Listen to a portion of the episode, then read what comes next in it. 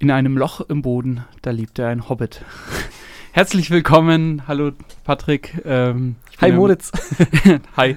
Äh, wir sind heute hier zusammengekommen und reden mal über eine sehr ja, bekannte Trilogie, die wir erst kürzlich wieder sehen durften im Kino. Und zwar soll es um die Hobbit-Trilogie gehen, beziehungsweise ja, vielleicht auch im weitesten Sinne ein bisschen um Herr der Ringe im Allgemeinen. Ähm, Patrick und ich hatten mit ein paar anderen Mitgliedern von Your Watchlist die Möglichkeit, den Hobbit nochmal im Kino zu sehen in einem Marathon, also alle drei Filme hintereinander. Dazu kann man gleich sagen, das waren aber die äh, Theatrical Versions, also das sind die kürzeren Versionen gewesen. Es gibt ja dann noch die Extended, wie auch bei Herr der Ringe. Und ja, ob die sich so lohnen, da kommen wir auch noch drauf. Jetzt hat erstmal meine Frage an dich, Patrick. Wann hast du das erstmal in Hobbit gesehen, beziehungsweise warst du damals im Kino oder war das für dich jetzt halt wirklich die erste Kinoerfahrung und du hast die anderen auf DVD geschaut oder wie war das? Also, ich bin immer noch so der Meinung, ich hätte so gerne die Herr der Ringe-Trilogie im Kino gesehen. Mhm. Oder würde die gerne mal sehen, weil die Filme tatsächlich, weil Hobbit-Filme habe ich alle im Kino gesehen. Ja. Ähm, und zwar, nachdem ich natürlich die ganz klassische die Herr der Ringe-Trilogie irgendwann mal auf DVD gesehen habe und großer Fan davon geworden bin, mhm. war ich so, ach, die Hobbit-Teile, die kommen jetzt im Kino. Boah, endlich erlebe ich auch mal das komplette Auenland-Feeling auf der großen Leinwand. Das kann nur großartig das werden, kann das kann nur, kann ja episch werden. werden. bombastisch werden. Ja. Und dann, ja, war es eigentlich immer im Kino eine ganz schöne Erfahrung. Der Hype war immer sehr groß, die Enttäuschung danach noch größer. Mhm. Aber dazu kommen wir dann später noch zu unserer Einordnung. Wie gesagt, ist ja nicht alles schlecht an der mhm. Reihe. Aber an für sich war es ganz cool, jetzt tatsächlich mal diesen, diese drei Hobbit-Filme so als Event hintereinander anzuschauen. Mhm. Ähm, ging auch sehr kurzweilig, weil ich habe davor tatsächlich äh, einen Tag davor mir in den Kopf gesetzt, ich mache eine Herr der Ringe Trilogie äh, Marathon und schaue mir alle drei Extended Cut Versionen von der Herr der Ringe an. Und nach dem ersten Teil waren wir dann so, ähm, ja, wollen wir erstmal italienisch essen gehen? Und nach dem italienisch essen gehen waren wir so, äh, ja, wollen wir noch in die Stadt zum Feiern gehen? Ja, okay. Da haben wir nicht sehr viel geschafft. Aber wie gesagt, die Herr der Ringe Extended Teile, die ziehen sich auch viel, viel länger dauern, ja teilweise viereinhalb Stunden. Ja, äh, genau. Also ich würde sagen, mein Gefühl beim, bei den Hobbit-Filmen, als sie rauskamen, also ich habe mich auch immer gefreut, ich war bei allen im Kino. Ähm, ich war tatsächlich auch zweimal bei Herr der Ringe im Kino, äh, aber leider nicht, als der rauskam, sondern die kamen während Corona, wurden die nochmal alle einzeln oh, aufgeführt. Toll. Und dann vor ein paar Wochen, Monaten, jetzt hat eben im Vorgang zu Hobbit kam eben nochmal die Herr der Ringe-Trilogie, auch im Extended Cut als Marathon, das war schon heavy im Kino. Aber mein Gefühl beim Hobbit war immer, ja, mich hat das so ein bisschen, mir hat das so ein bisschen dieses Star Wars-Feeling gegeben. Diese Trilogie kommt so raus und eigentlich wissen alle so, oh nee, das ist es gerade wirklich so gar nicht, was wir eigentlich sehen wollten. Aber irgendwie verteidigt man das dann immer noch währenddessen, weil man sich so lange drauf gefreut hat. Und ja, so in der Retrospektive werden die dann immer noch ein bisschen, ja, schwächer. Deswegen, Somehow Arzog der Shender Returns. zu Arzog kommen wir noch, zu den grandiosen neuen Charakteren. Ähm, ja, ist ein bisschen schade. Wir wollten eigentlich noch mit Julian zusammen aufnehmen. Äh, der hat jetzt nicht gerade erst die Hobbit-Filme gesehen und bei uns ist jetzt die Erinnerung relativ frisch und es wäre natürlich interessant zu sehen, wie das jemand so aus der Retrospektive dann betrachtet. Also der sie vielleicht damals im Kino gesehen hat und dann nie wieder. Deswegen. Ich fände es auch interessant, wenn jemand die Hobbit-Filme gesehen hat, ohne davor die Herr der Ringe-Filme zu sehen. Ja. Wie man die denn einordnet. Das würde mich tatsächlich interessieren. Ich, ich glaube, das hat Kathi tatsächlich gemacht, weil mit Kathi habe ich mal Herr der Ringe und Hobbit beides oh. angeschaut also eine gemeinsame Freundin von uns hatte, äh, hat das mal, glaube ich, in dieser Reihenfolge erlebt. Aber die meinte auch, dass Herr der Ringe viel, viel, viel, viel, viel besser ist. Also mhm. es ist nicht nur dieses Nostalgie-Ding, sondern ja, diese Filme sind sehr viel besser. Ja, im zweiten Teil sind einfach zu viele Spinnen. ich glaube, das, das kann, kann gar nicht gefallen. Ich glaube, wir können vielleicht einfach, wollen wir einfach vielleicht durch die einzelnen Teile so ein bisschen ja. gehen und sagen, was wir gut fanden, was wir nicht so gut fanden. Genau, wir beginnen einfach unsere unerwartete Reise genau, mit richtig. der Hobbit, eine unerwartete Reise. Gut, ähm, ja, wie ich finde, der beste Teil der Reihe mit großem, großem, großem Abstand. Das hat mir auch jetzt nochmal dieser Marathon gezeigt. Mm, ich finde, der Film macht eigentlich kaum grobe Fehler. Ähm, es gibt ein paar Sachen, die ich jetzt nicht so grandios finde. Ähm, und gerade im Theatrical Cut finde ich ihn wirklich gut, eigentlich, muss ich sagen. Also wirklich, wirklich gut. Der Extended Cut ist dann manchmal so ein bisschen Panne. Also ich weiß da nicht. Hat da so ein paar weirde Szenen mhm. drin.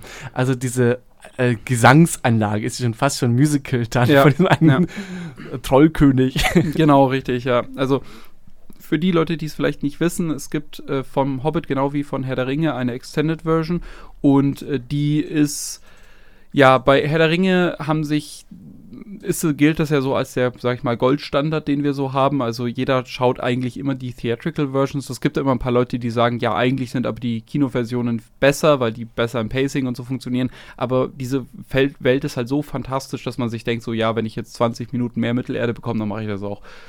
Und ähm, das dachte ich beim Hobbit damals auch. Und ich habe mir damals die ähm, Blu-ray-Box tatsächlich auf 3D sogar geholt.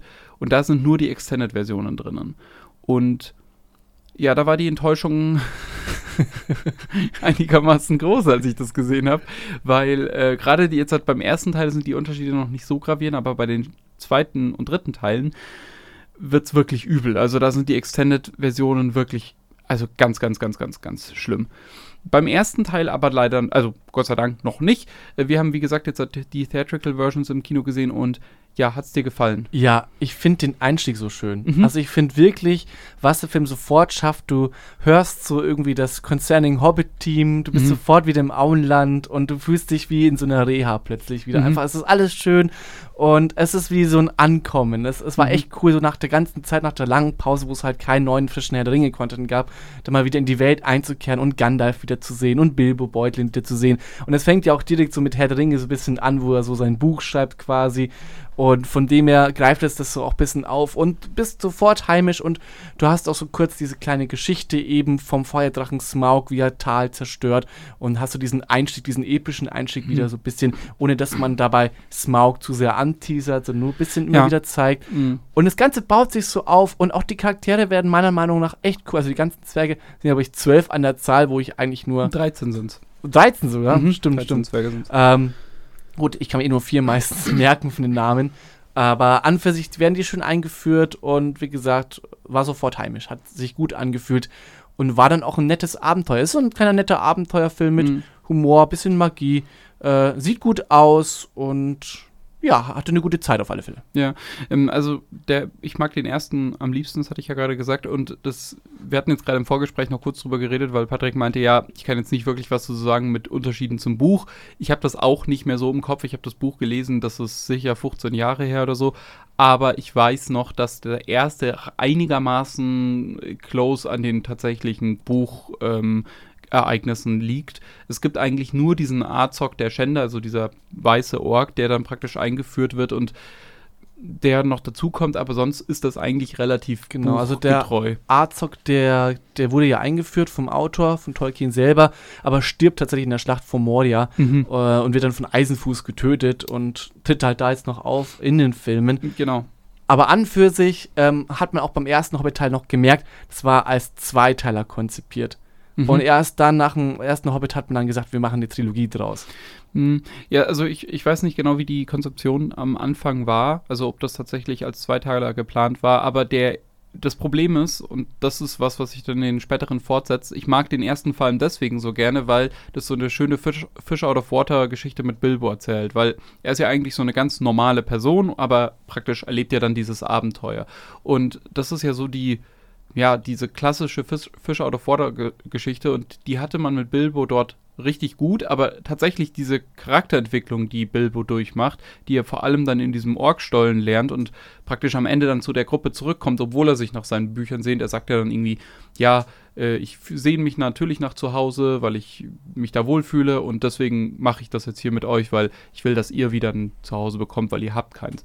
Und diese Charakterentwicklung, das ist eigentlich die gesamte Charakterentwicklung von Bilbo, die nur in diesem ersten Teil stattfindet und dann passiert eigentlich mit Bilbo gar nichts mehr. Also im zweiten und dritten Teil passiert mit Bilbo nichts mehr. Der macht, der steht eigentlich nur rum oder macht halt irgendwas, aber es ist nicht. Es ist so ein bisschen wie bei den fantastischen Tierwiesen. Ja, ja, genau, ja. das Problem ist halt, wenn du jetzt halt Bilbo, also du könntest den ersten Film schauen und dann diesen letzten Shot nehmen, wo er praktisch zurück ins Auenland ge gehört und das kommt und das würde passen. Verstehst du, was ich meine? Also das würde sich nicht irgendwie komisch anfühlen. Ich würde das ist in Ordnung. Er kann auch einfach sagen, ja, okay, ich hab's gelernt und jetzt gehe ich wieder nach Hause. Du brauchst eigentlich Film 2 und Film 3 nicht. Ja, man hätte auch einfach das so erzählen können, die Adler fliegen die Zwergengesellschaft dann ganz bequem zum Berg ja. und ja, Bilbo ist dann wieder zurück, das stimmt. Das ist halt ein bisschen ein Problem und wenn man jetzt sagen würde, okay, ähm, wir machen es nicht mit Bilbo, wir machen es dafür mit den anderen, das passiert aber auch nicht. Also, ähm, das ist ein bisschen das Problem, finde ich, weil es hat halt, es findet keine Charakterentwicklung in Film 2 und 3 für irgendwen statt. Also ich finde, Thorin Eichenschild macht noch eher eine Charakterentwicklung durch, ja. weil er so halt auch erkennt, ja, ich habe mich in Bilbo getäuscht. Gut, das ist eigentlich auch schon Teil 1, ja. aber halt, der macht eine negative Charakterentwicklung durch, so in Teil 3, wie eben Geld ja. und Macht, also ein bisschen korrumpiert. An für sich wird halt noch sehr viel hinzugedichtet, beziehungsweise eben, ja, was so bei Herr der Ringe selber in den Büchern aufgezeichnet worden ist von Tolkien, das wird halt irgendwie ein bisschen eingeflochten. Wir haben Radagast plötzlich auf, der mhm. in der Romanflagge nur erwähnt wird und hier im Film dann tatsächlich auch eine große Rolle spielt. Wir haben so ein bisschen Galadriel und so weiter. All das spielt halt da noch ein bisschen rein. Äh, ein bisschen die ja, Entstehungsgeschichte von Sauron spielt noch ein bisschen rein. Mhm. Ja, bitte nicht Entstehungsgeschichte, sondern Wiederkehrgeschichte. Genau, Wiederkehr, ja. ja. Genau. Ähm, aber vielleicht bleiben wir mal beim ersten Teil.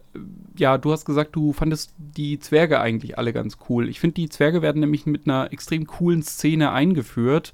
Also, wo sie dann alle bei Bilbo praktisch ankommen und ja, dann dieses mit dem Essen und dem, mit den Tellern ja. und dann dieses Lied singen und äh, das ist tatsächlich was, was ich total mag, auch wenn das so ein bisschen so ein ja so einen kindlichen Vibe hat, aber das ist ja der Hobbit auch, es ist ein Kinderbuch und äh, ich mag diese Szene total, weil man sieht so diese T Zwerge, die funktionieren so als Team so richtig cool ja.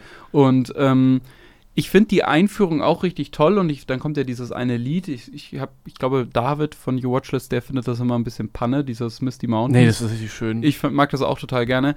Und ich habe dann richtig Bock, mit denen auf diese Reise zu gehen. Und das einzige Problem, würde ich sagen, im ersten Teil für mich ist noch wirklich, dass man von den Zwergen eigentlich relativ wenig mitbekommt. Also gut, Thorin spielt so ein bisschen eine Rolle, aber ehrlich gesagt, das Einzige, was er an Charakter Charakterisierung mitbekommen ist, äh, ja, er ist halt dieser Anführer und er hat diese Fehde gegen Azog so. Und sonst, sonst passiert eigentlich nicht wirklich was. Und mit den anderen Zwergen, ganz im Ernst, also von 90 Prozent, und ich habe die Filme wirklich oft gesehen, weiß ich dann nicht mal mehr den Namen. Dann weiß ich nicht, ist es ja, Bifo, Bofo oder Bombo? Balin, oder? Balin fällt noch ein, Walin. Ja.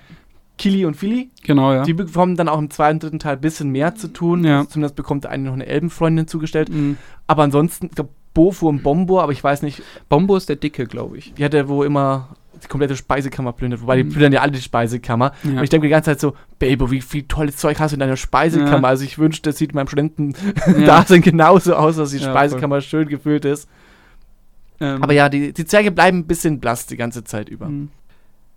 Genau, und äh, dann geht diese Gemeinschaft ja auf diese Reise und dann im Prinzip hat man so ein bisschen einen ähnlichen, ein ähnliches Pacing wie in Die Gefährten, würde ich sagen. Also man hat immer ein Action-Set-Piece und dann mal wieder ein bisschen Ruhe und mal einen Dialog und dann hat man wieder Action und dann wieder einen Dialog und das schaukelt sich dann praktisch irgendwie so durch und am Ende hat man praktisch ja, dieses Finale an dieser Klippe, das war mir dann auch ein bisschen zu drüber, aber ja, dieses, wo sie dann auf den Bäumen sind und dann praktisch von den Adlern gerettet werden. Ähm, was ich richtig toll fand, ist das, was ich gerade gemeint habe, mit dem, ja, wie die Zwerge so als Team fungieren, das spiegelt sich da auch in deren Kampftechnik zum Beispiel so wieder. Also, wenn sie dann gerade ähm, gegen diese Trolle kämpfen, wo Bilbo da mit den Trollen praktisch, die dann so versteinert werden, dann äh, machen die da so kleine Kombos, werfen sich gegenseitig irgendwie Waffen zu und so. Und das finde ich cool, weil ja praktisch dieses, dieses, dieses, diese kämpferische Art, die sie haben, ja irgendwo auch so ein bisschen ihr, so diesen Teamgeist widerspiegelt. Mhm. Und das finde ich, hat richtig gut gepasst. Mir war das früher als Kind, dachte ich mir immer so, nee, das ist mir ein bisschen zu viel. Aber nee, jetzt hat gerade beim nochmal anschauen, mir hat es eigentlich richtig gut gefallen. Das ist ganz gut, dass du es gerade erwähnst, weil das wäre mir so gar nicht so aufgefallen ah, okay. jetzt bei der ersten Sicht. Das ist jetzt tatsächlich ganz interessant, weil ich fand es immer sehr noch überzogener mhm. als jetzt zum Beispiel in den Herr der Ringen-Teilen. Also ja, weniger voll. spannend, aber halt viel mehr, ja, simple Action, die gut gemacht worden ist. Also mhm. es sieht wirklich gut aus, aber ich finde es halt ein bisschen drüber. Ja, äh, genau. Aber ich finde, also es passt zu dieser Art und ich finde, das charakterisiert auch diese diese, diese Figuren ein bisschen und ich finde, die bekommen, die meisten bekommen ja sowieso nicht so viel Charakterisierung diese drei Filme über zu spüren. Deswegen hat nicht auch ein Zweck immer so ein Messer im Kopf stecken? Ja, so eine Axt hat er. Oder so eine Axt oder so. Ich, glaub, ich, ich meine, es ist Bifur, aber ich könnte mich jetzt auch komplett täuschen. ich weiß ähm, genau. Und man hat dann immer diesen Wechsel zwischen Action-Set-Piece und eben mal einen Dialog oder. Die Steinmenschen! Ja, das ist der, der Punkt, der mich immer total abfuckt. Also das Transformers der Hobbit. Das, das verstehe ich auch nicht, warum das da drin sein musste. Ich denke für den 3D-Effekt ja, genau. Das kann man vielleicht auch noch dazu sagen. Also die Hobbit-Filme sind sehr bekannt dadurch geworden, dass sie anscheinend zum einen sehr gutes 3D hätten. Ähm, das lag vor allem daran, dass äh, Peter Jackson das mit zwei Kameras praktisch auf einmal gefilmt hat, also mit so einem Gimbal und dann praktisch zwei Kameras nebeneinander und dann kann man natürlich einen guten 3D-Effekt schaffen und äh, gleichzeitig, aber man konnte glaube ich nicht beides auf einmal haben im Kino, so eine erhöhte Framerate. Also normalerweise hat man ja 24 Bilder pro Sekunde im Kino und äh, beim Hobbit hat Peter Jackson versucht, das ein bisschen zu erhöhen und ich meine, es sind 48 Bilder, also das Doppelte. Und dann sehen alle Bewegungen so ein bisschen smoother aus. Da gab es dann viel Backlash auch, dass es so, ja, das sieht so komisch videospielhaft aus und das sieht gar nicht mehr natürlich aus. Ehrlich gesagt, mir ist es nie wirklich aufgefallen. Das ist ja nochmal dieselbe Diskussion, die dann bei Avatar 2 nochmal irgendwie aufkam, weil da war es ja auch mit dieser erhöhten Framerate. Hat mich überhaupt nicht gestört was mich mehr gestört hat, ist, wir hatten vorhin ein bisschen über die visuellen Effekte schon gesprochen. Ich finde, dort ist alles schon sehr überzeichnet. Also ich finde, im Herr der Ringe sieht alles so relativ natürlich aus für so eine Fantasy-Welt. Und in der Hobbit ist alles so, die Farben sind so hochgecrankt. Also wirklich, auch wenn man da schon im Auenland am Anfang ist, das Grün, das tut ja fast schon weh, ja. wenn man das sieht. Und genau, wenn du dann so einen Sonnenuntergang siehst oder so, dann wirklich, dann ist der gesamte Bildschirm orange und das ist halt, das muss man abhaben können. Ich finde, das hat halt schon so diesen digitaleren Look. Und ja, ich meine, manche Kritiken haben auch so gesagt, der Film sei so kalt wie ein toter Fisch bezüglich des Hyperrealismus. Das finde ich jetzt nicht. Mhm. Also ich finde, hat jetzt keinen leblosen Charme. Ich finde durchaus, mhm. dass er Raum so auch für die eigene Fantasie lässt. Ja, voll, voll. Also ich finde auch, dass insgesamt die Hobbit-Filme allgemein, und wir kommen noch zu den zwei und drei und da wird dann die Kritik doch ein bisschen mehr, ich schaue die immer noch gerne an. Also das ist wirklich so, ich vielleicht ist es ein bisschen ähnlich wie bei mir mit den Prequels. Ich mag halt diese Welt so gerne. Mhm. Und irgendwie auch diese Geschichte, auch wenn die Execution jetzt nicht so perfekt ist, aber irgendwie habe ich eine ganz dolle Liebe dafür und irgendwie fühle ich, fühl ich mich dann doch immer super wohl, wenn ich, wenn ich diese Filme ja, Also ich schaue ganz den ersten Teil vom Hobbit, weil das ist einfach so Wohlfühlkino. Mhm. Einfach, du hast so diese 40-minütige, diesen Einstieg, wo jetzt wirklich nicht viel passiert, wo einfach nur die ganzen Zwerge vorgestellt werden, wo mhm. die zusammen singen, wo die zusammen den Plan schmieden. Aber du hast eben auch im Hobbit meine absolute, also ich finde, der Kernstück des Films ist ja dann wirklich so dieser Rätselwettstreit mit Gollum dann ja. in der Höhle. Ja. Und den finde ich so gut, ja. weil er ist dramatisch, er ist intim, es ist eine sehr vitale Sequenz und er ist irgendwie, ah, das macht Spaß. Es, es sind halt auch zwei sehr gute Schauspieler. Also ich mag Martin Freeman in der Rolle als Bilbo total gerne und dann haben wir natürlich wieder Anti-Circus als, äh, als Gollum. Und diese Stelle, gut, dass du sie angesprochen hast, weil das ist eine Stelle, die eigentlich mehr oder weniger zu 100% aus den Büchern kommt. Also das ist auch den Dialog, den die beiden führen, das ja. ist eigentlich genau der Buchdialog. Und deswegen funktioniert diese Szene. Man kann sich, finde ich, auch diese, diese Gollum-Szene einfach anschauen als so als Kurzfilm, eigentlich, theoretisch. Mhm. Und ich finde, das funktioniert super. Und ja, genau dieses Ganze, dass man praktisch diese zusätzliche Epik noch dazu packen wollte. Und ja, jetzt brauchen wir dann am Ende nochmal diesen fetten Showdown mit Azog und hier Thorin.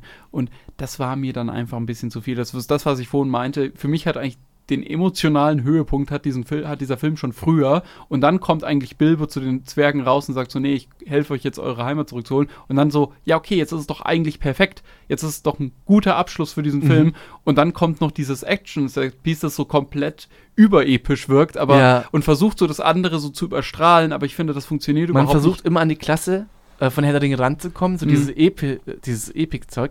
Aber ich finde, Hobbit ist mal dann stark, wenn es mehr so Richtung Kammerspiel geht. Mhm, wenn er sich unterhält, ja. wenn es um Heimat geht, um, um die Dialoge.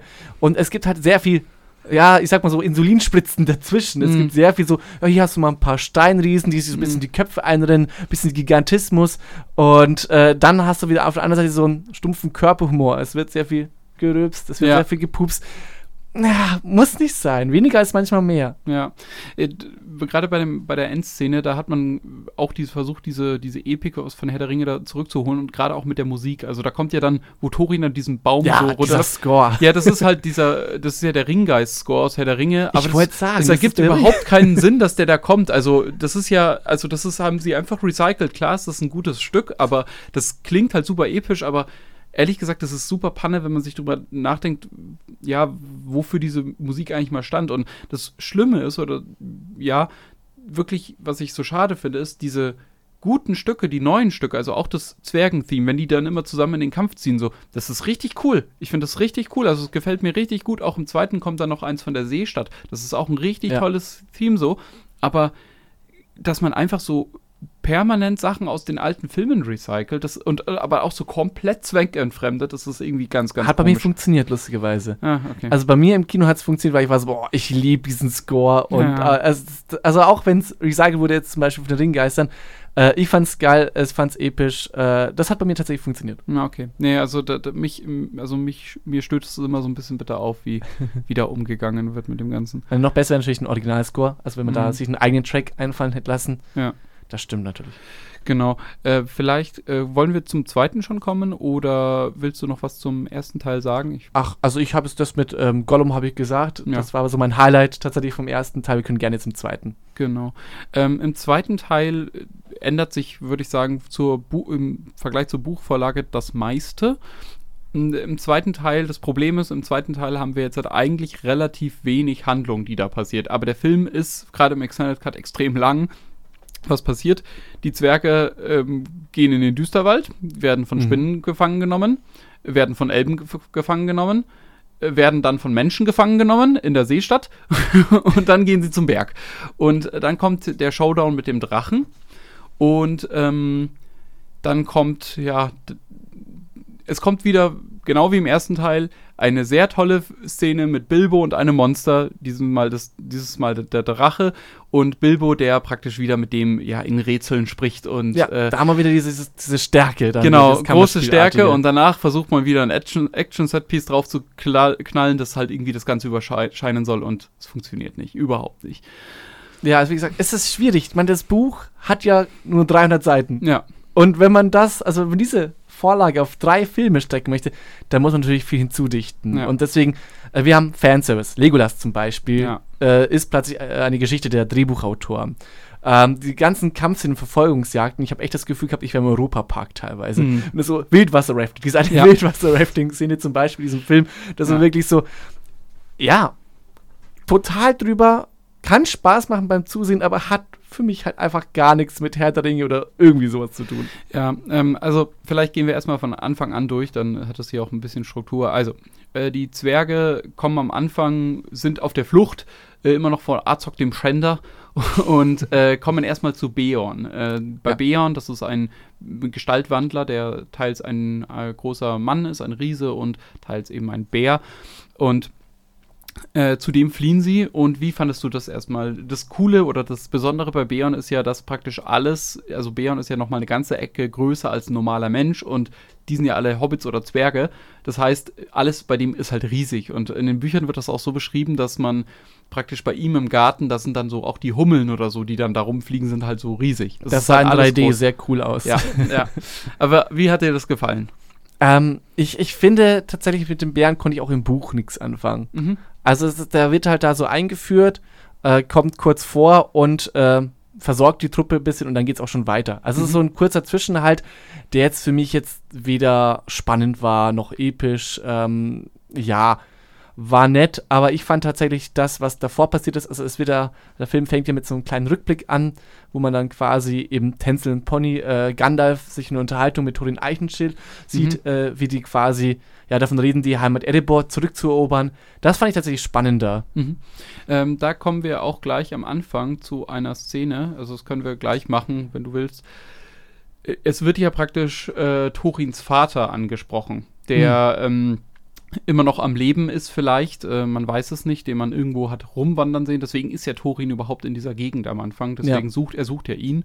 Und äh, das ist was, was tatsächlich dann später erst im Extended Cut wirklich Sinn ergibt. Diese, deswegen hat es mich auch total gewundert, als ich jetzt den Theatrical Cut nach Ewigkeit mal wieder gesehen habe, weil ich hatte jetzt halt, halt ich habe zu Hause die Blu-ray-Box und wenn, dann habe ich die halt zu Hause geschaut und ähm, das waren nur die Extended Cuts und deswegen war ich auch relativ underwhelmed immer von den Hobbit-Filmen, weil ich finde, die Extended Cuts tun denen, wie gesagt, nicht so gut. Und das ist eine Szene, ich dachte, das wäre nur im Extended Cut, weil es Mhm. ergibt ja eigentlich auch nur Sinn. Nein, also in den ersten zwei Teilen wird immer so ein bisschen der Vater eben von Thorin Eigenschild angeteased, der irgendwie verschollen ist Ja, und dann wird es fallen gelassen. Also wenn man halt nur diesen Theatrical Cut sieht. ja. Dann ist einfach so, ja, Es- haben wir erwähnt, aber wo er auch immer steckt, keine Ahnung. Genau, und wir machen, wir können jetzt hier gleich mal eine Gedankennotiz setzen, weil wir kommen nämlich nochmal zurück zu dem Vater. Der wird nämlich später nochmal relevant, aber nur im Extended Cut eben. Die habe ich tatsächlich noch nicht gesehen. ah ja, okay. Ich kenne nur die Extended Cut vom dritten Teil. Naja, das, äh, da, das tut mir leid. ähm, naja, Äh, genau. Äh, wir waren bei Beon davor. Ähm, ich mag den tatsächlich total. Mhm. Äh, ich finde, äh, das ist eine coole Szene, weil mich das auch an die Herr der Ringe Bücher erinnert hat, und zwar an Tom Bombadil. Ich mag das immer so, diese, dieser weirde, magische Einsiedler, der irgendwo ist und der hat ja auch dann so einen Lore-Drop nochmal, den er so raushaut und so, ja, meine ganze Rasse wurde von Azog dem Schänder umgebracht und so. Ich, ich finde das eigentlich alles ganz cool, also ich, ich, ich mag das und ich freue mich eigentlich immer, wenn ich die Zwerge dort sehe, also in diesem, in dieser ja, zu großen Welt für sie. Und der, so ein Stuhl geht ihnen, also sie, sie, sie können nicht mal über den Stuhl schauen, weil der so groß ist. Ich finde das irgendwie cool. Und ähm, ja, deswegen hat es mich gefreut, dass sie das dann auch wirklich so relativ buchgetreu noch umgesetzt haben. Äh, anschließend geht es in den Düsterwald. Genau, da kommen dann die ganzen Spinnen. Mhm. Magst du Spinnen? äh, jein, also ich mag jetzt nicht unbedingt Spinnen, aber ich habe jetzt auch nicht so eine Phobie, dass ich, dass mir das jetzt irgendwie bitte aufstoßen würde, wenn ich ganz viele Spinnen sehe. Also ich fand das im Düsterwald sehr cool. Mhm. Allein schon, wie sie sich so in diesem Wald verirren. Ja. Ein bisschen dieser Wahnsinn, wie das auch inszeniert worden mhm. ist. Ähm, auch wenn du da selber in diesem Kino sitzt, drin sitzt, bist du auch so, boah, ich fühle mich doch leicht schummrig. Das, das ja. schaffen die ganz gut. Mhm. Die finde ich auch. Also ich mag diese Düsterwald-Szenen auch total. Und auch wenn Bilbo dann da so hoch in die Bäume klettert und dann so praktisch da rausschaut, wenn er dann so Luft holt. Ich finde, man kann das so richtig nachempfinden, dass es da unten so stickig und dass man dass, man, dass er das, das so ein befreiendes Gefühl für ihn sein muss, dann einfach praktisch mal ans Tageslicht zu kommen. Ja, ja. Das ist total gut gemacht. Und äh, bis dahin hatte der Film mich eigentlich mhm. tatsächlich. Ähm, jetzt hat es aber, jetzt hat gehen Gandalf und die Zwerge getrennter Wege. Das ist, soweit ich weiß, im Buch auch so gewesen. Das liegt halt vor allem daran, dass Gandalf eigentlich ein zu starker Charakter ist. Also, ähm, wenn man halt mit Gandalf alles macht, dann ist man sich erstens zu sicher, dass die Gruppe die ganze Zeit schafft, weil Gandalf steht ja so ein bisschen über den Dingen und ja, deswegen, der würde ja dann praktisch jedes Problem für die lösen. Deswegen geht jetzt Gandalf getrennter Wege und ja, geht äh, dem, den Spuren des Nekromanten nach, wer das ist, da kommen wir gleich noch zu. Da spielt dann eben auch Thorins Vater später wieder eine Rolle. Mm, die Zwerge werden währenddessen von den Elben gefangen genommen und sitzen in, in Haft. und es äh, entspinnt sich zwischen der Elbe Tauriel, die übrigens auch für die Filme dazugekommen ist. Genau, das ist keine Erfindung. Äh, von Tolkien, die wurde tatsächlich ja. dazu geschrieben. Was mich gar nicht so sehr gestört hat, weil, ähm, naja, also der Hobbit und auch Herr der Ringe sind beides äh, ja, Franchises oder sind beides Buchreihen oder ein Buch, wo eigentlich ke keine oder kaum weibliche Charaktere vorkommen. Ja. Und deswegen hat es mich eigentlich gefreut, da nochmal so ein bisschen einen weiblichen Counterpart zu ich haben. Ich finde sie eigentlich auch ganz cool. Mhm. Ich finde nur die Love Story, die sich daraufhin entspinnt, sehr kitschig. Das ist das Problem. Ich finde es halt ein bisschen schade, wenn man einen weiblichen Charakter hinzufügt, aber offensichtlich nur dafür, dass es jetzt so ein Love Triangle mit ihr und Legolas und äh, Kili. Aber die Zwerge sitzen in Haft und Bilbo, der ja im ersten Teil seinen Ring gefunden hat, den einen Ring schafft es natürlich, sie daraus zu befreien. Ähm, und dann kommt eine Szene, und das ist die erste Szene, die mich so richtig wütend gemacht hat. Jetzt kommt unsere Wildwasser-Rafting-Szene, unser Barrel Ride. Und hier passieren ein paar Sachen auf einmal. Zum einen, ähm, wir sehen die Orks im Tageslicht. Was ja. teilweise nicht so gut aussah tatsächlich. Also da war ich tatsächlich ein bisschen schockiert, wie wenig gut doch dieser Film an manchen Stellen aussieht. Es also, ist interessant, weil zum Beispiel die Herr der Ringe Teile, da siehst ja. du auch einfach weniger CGI, mhm. viel mehr irgendwie mit Make-up und so weiter ja. und es sieht so viel besser aus ja. und altert einfach nicht. Ja, das ist wirklich war, also ich, das Problem ist, ich vergleiche, glaube ich, auch mal diese Szene ein bisschen, auch wenn sie jetzt gar nicht so viel zu tun hat mit dem Battle of Arm und Heen, das ist ganz am Ende vom ersten Teil Herr der Ringe, also praktisch da, wo dann Boromir getötet wird und so. Das ist die Schlacht. Und damit vergleiche ich das Ganze so ein bisschen, weil das auch an so einem Fluss spielt und da, die Orks jagen sie die ganze ja. Zeit und irgendwie hat man auch das Gefühl, also deswegen glaube ich, fühlt sich das für mich auch so ähnlich an, ist, so viele Orks waren das eigentlich gar nicht und man sieht die ganze Zeit die Helden so eine nach dem anderen töten, aber irgendwie kommen immer mehr es kommen immer und immer und immer mehr. Also es, es hört halt einfach nicht auf, ja. dieser Strom an Orks. Der Azog hat auch einfach ja, das gut war, vorgelegt. Das war ja, glaube ich, Bolk. sein, Bolk, sein, sein, sein, sein, Sohn. Ähm, naja, auf jeden Fall, die Elben machen natürlich komisches äh, Elben-Parcours-Shit und die Zwerge machen wieder ihr, ihr Combo und äh, irgendwie zusammen kämpfen Sachen. Und ich finde, an dem Punkt haben sie es dann für mich wirklich übertrieben. Also, ja, Goblin da nimmt er sich auch nicht mehr ernst. Ja, äh, Goblin Town im ersten Teil war so für mich an der Grenze. Ich fand nämlich diesen Kampf im ersten gegen die Trolle richtig cool. Also da finde ich, hat es total gepasst, weil das dann auch nicht so komplett ausgeschlachtet wird. In Goblin Town war es mir dann schon ein bisschen zu viel, weil da kommt dann so, dann fällt irgendwer runter und dann, äh, und dann stürzen sie ja mit diesen komischen, dieser Palette dann da noch in diesen Abgrund ab und da passiert eine Sache nach der anderen und du denkst dir so, okay, das kann doch nicht sein, dass sie alle irgendwie sich niemals verlieren und dass dann keiner stirbt dabei. Ja, und diese ganzen Kettenreaktionen, mhm. das war wie Domino Day. Genau, ja, ja. Also wenn da jetzt eine Person gerade nicht zur perfekten Zeit am perfekten Ort steht, dann würde das ja schon nicht mehr funktionieren. Und da war es mir dann wirklich zu viel. Also ich finde diese, diese Schlachtszenen, die sind mir too much und das große Problem ist auch, dass diese Sache nicht so besonders gut gefilmt ist, muss man sagen. Also es ist halt, es ist so ein komplett digitaler Look, es sind ganz weirde Kamerafahrten, es ist teilweise auch GoPro-Footage, das so zwischen reingekattet wurde. Ich weiß nicht, ob es dir aufgefallen ist. Nee. Ähm, das ist, wenn sie dann so einen Wasserfall irgendwie runterfallen dann ist sind teilweise so wirklich so Aufnahmen, wo du so merkst, okay, jetzt hat halt Peter Jackson eine GoPro an so ein Fass geklemmt und die ist halt einen Fluss runterfahren lassen. Und es sieht dann, also es ist ganz anderes Color Grading.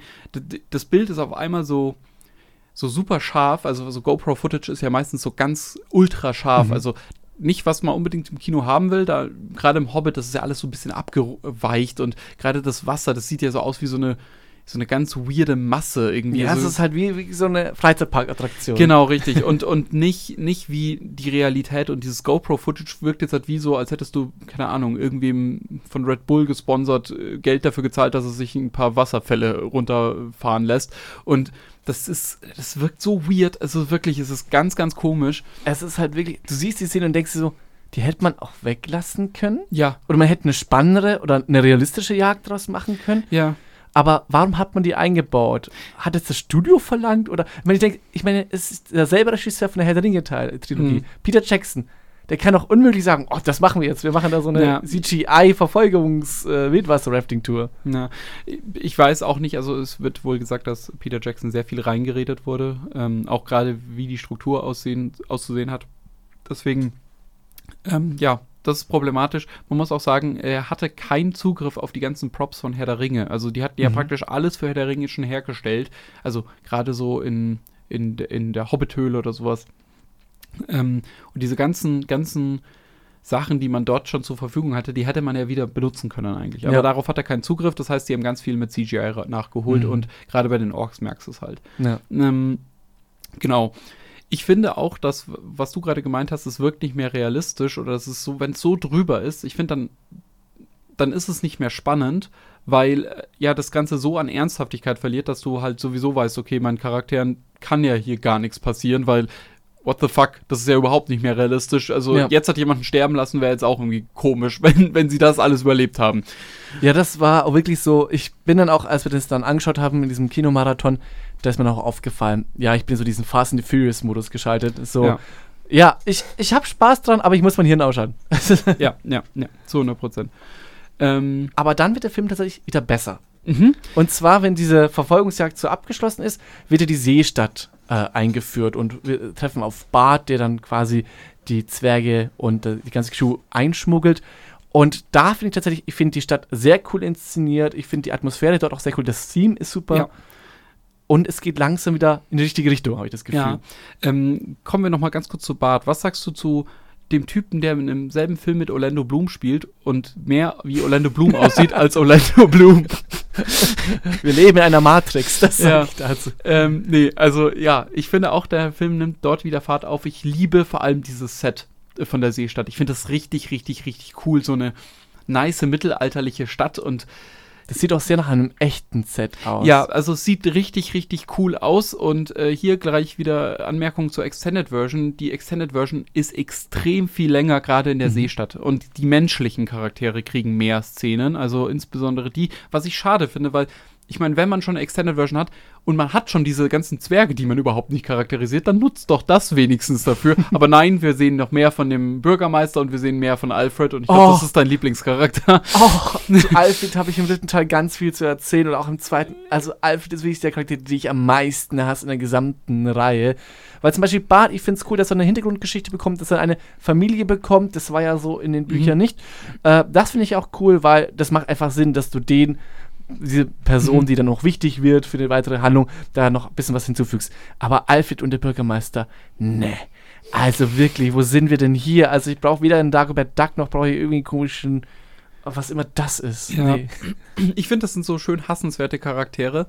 Und jetzt hatte, weil du sagst, du hast äh, Alfred so sehr. Nee, machen wir später. Aber wir, wir, kommen nochmal auf deinen Alfred-Hate zu sprechen. Äh, da habe ich nämlich eine ganz wichtige Frage für dich. Na gut, ähm, die Zwerge sind erstmal ähm, in der Seestadt, werden dort wieder gefangen genommen. Ähm, beziehungsweise, ja, werden festgenommen und dann sagt Thorin, yo, wenn ihr uns loslasst, äh, zum Berg ziehen lasst, dann kriegt ihr auch was vom Reichtum und das ist natürlich auch wichtig dann für den nächsten Teil.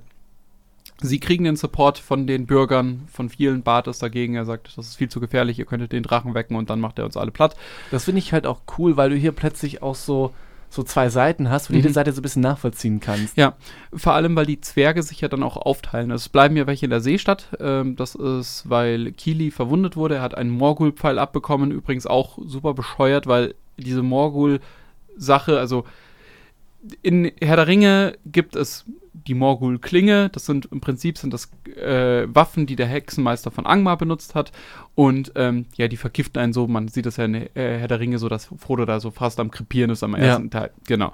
Und ich finde es so also ich finde es so schwierig, dass jetzt halt einfach so ein Normie-Ork offenbar einen Morgul-Pfeil hat.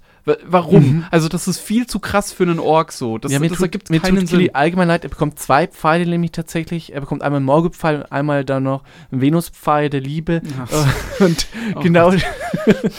Und genau deswegen, genau deswegen hat man auch, glaube ich, diesen Morgul-Pfeil eben eingeführt, dass eben dann eben Tauriel kommen kann und dann ihn retten kann ja. mit ein bisschen, ja, Kräuterkunde. Und ich glaube, das ist einfach nur da, um eben so ein bisschen die Love Story zwischen den beiden zu intensivieren. Ja. Ähm, können wir mal gucken, wo es im letzten Teil dann hinführt. Es wird bestimmt ein Happy End. Äh, glaube ich auch. Also kann mir nicht vorstellen, dass es anders passiert. Ähm, genau, äh, wir haben dann das Finale und zwar gerade, wir, haben ja, wir hatten ja vorhin schon angesprochen, Gandalf ist immer noch auf seiner Quest und er äh, untersucht erstmal, warum äh, passieren diese komischen Dinge. Radagast hat ihm ja im ersten Teil schon gesagt, in Gold, Dol Guldur, einer Festung einer alten, einer zerfallenen Ruine, tut sich komisches äh, und äh, der Grünwald ist krank und äh, irgendwie sind überall Spinnen und böse Gestalten und das kommt von dieser Festung. Und Gandalf trifft dann auch Radagast und Radagast, ähm, also er trifft ihn in den Gräbern der Ringgeister. Und das finde ich eigentlich ein richtig cooles Set. Er läuft da in diesen, diesen Stollen rein, also in diesen Berg praktisch, mit diesem Verlies, das so immer weiter runter geht und man kann so jederzeit abstürzen. Das fand ich eigentlich richtig cool. Ich fand allgemein so diese, also diese Erweiterung fand ich ganz cool. Mhm. So ein bisschen mehr der Ringe-Lore und so weiter. Aber ich hätte mir auch vorstellen können, einfach so einen Solo-Film draus machen zu das können. Das hatte ich auch. Einfach so ein Gandalf-Film. Das hatte ich auch ähm, zu David, meine ich, gesagt. Ich finde das alles cool. Ich finde, das ist auch ein, also es ist ein richtig interessanter Arc und alles. Aber warum muss es in den Hobbit-Film rein, wo es eigentlich um die Zwerge und den Hobbit geht? Und da verliert sich das Ganze so ein bisschen.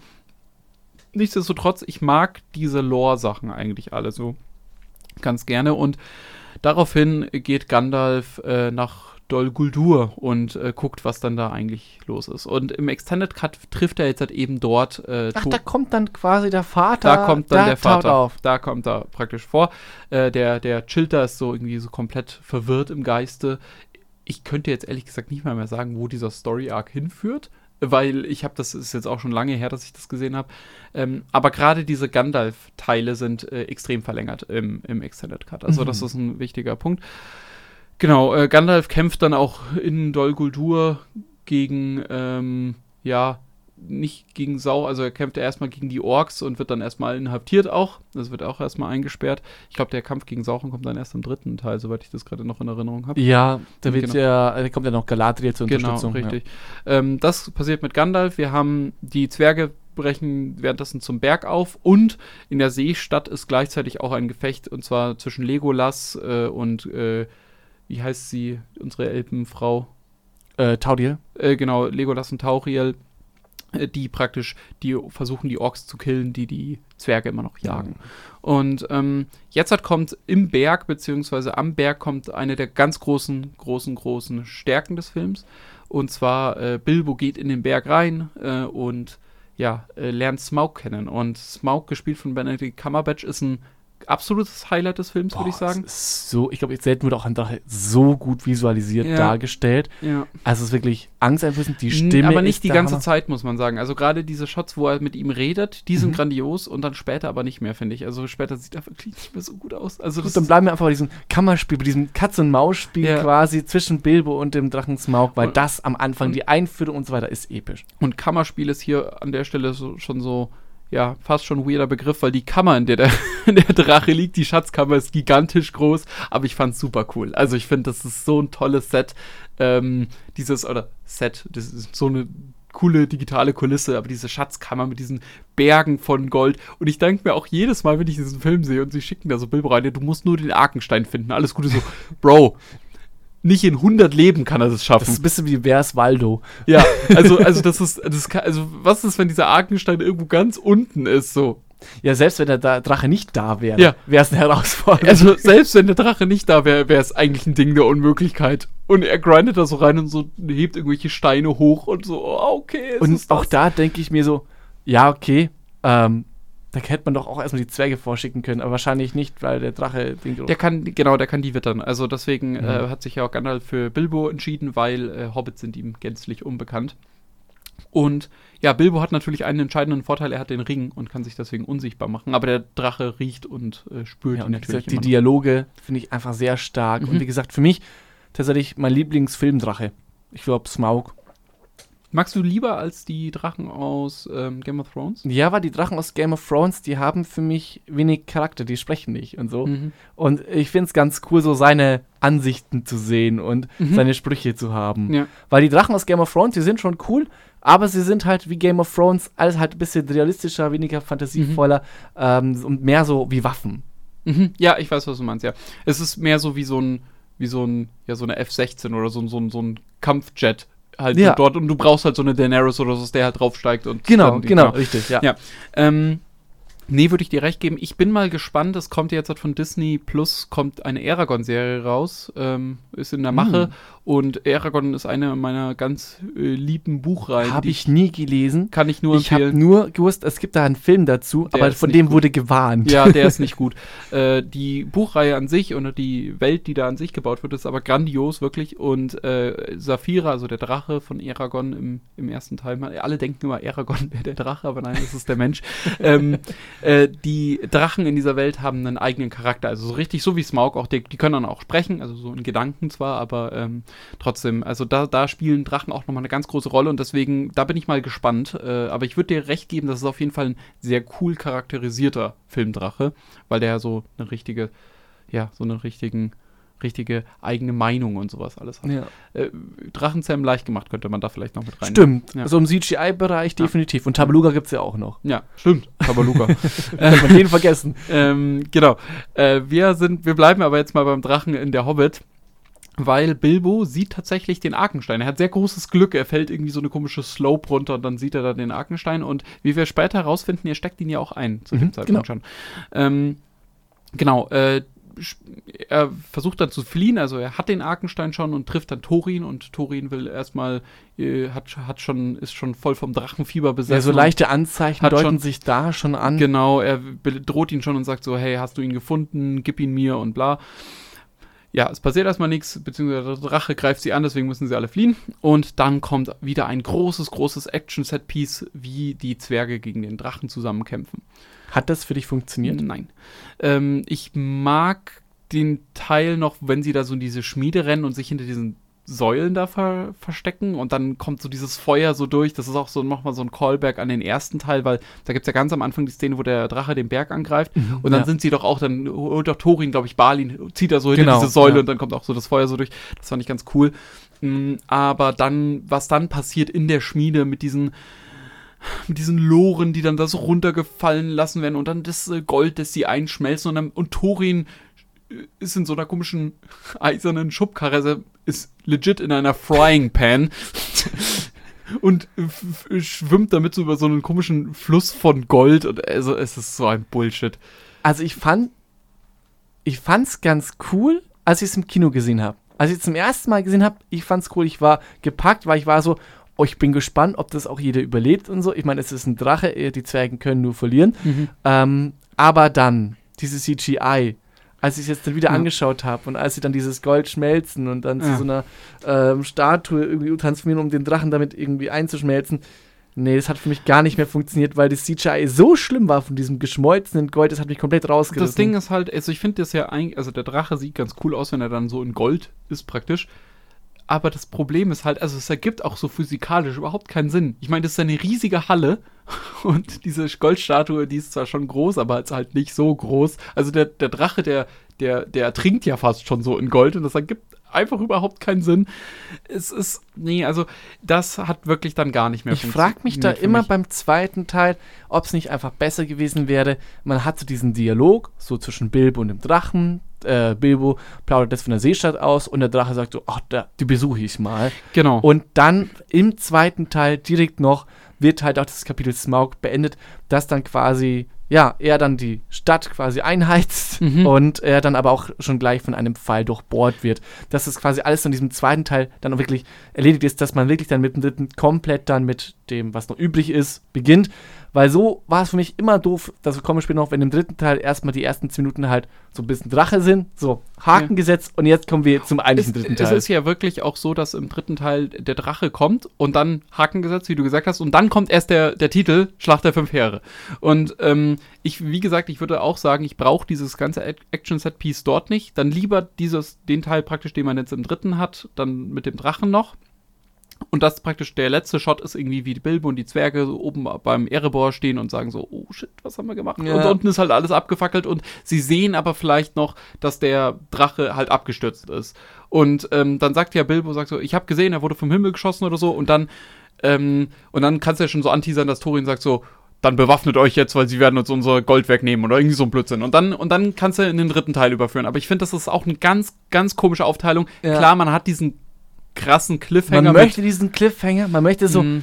ich, mein, ich finde es auch, diese Cliffhanger und dann so, I see fire, ja. äh, was dann kommt von Ed Sheeran, dieser Song, ähm, toll. Ja, also das hat schon bei mir funktioniert.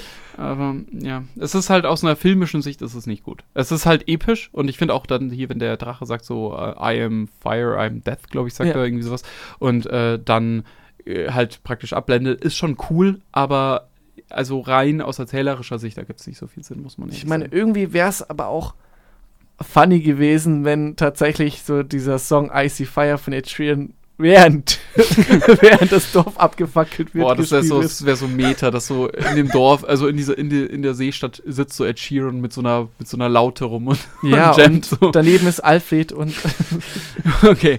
Ähm, ja, wollen wir, wollen wir zum dritten Teil dann jetzt halt auch ja, übergehen. Kommen wir zu meinem Lieblingsteil. Vielleicht, ja, vielleicht ganz kurz noch zum zweiten Teil, das ist vielleicht noch wichtig. Äh, wir hatten davor drüber geredet, auf was man sich so freut. Und ich hatte am Vor schon gesagt, so, oh nee, der erste ist mein Lieblingsteil und auf den freue ich mich.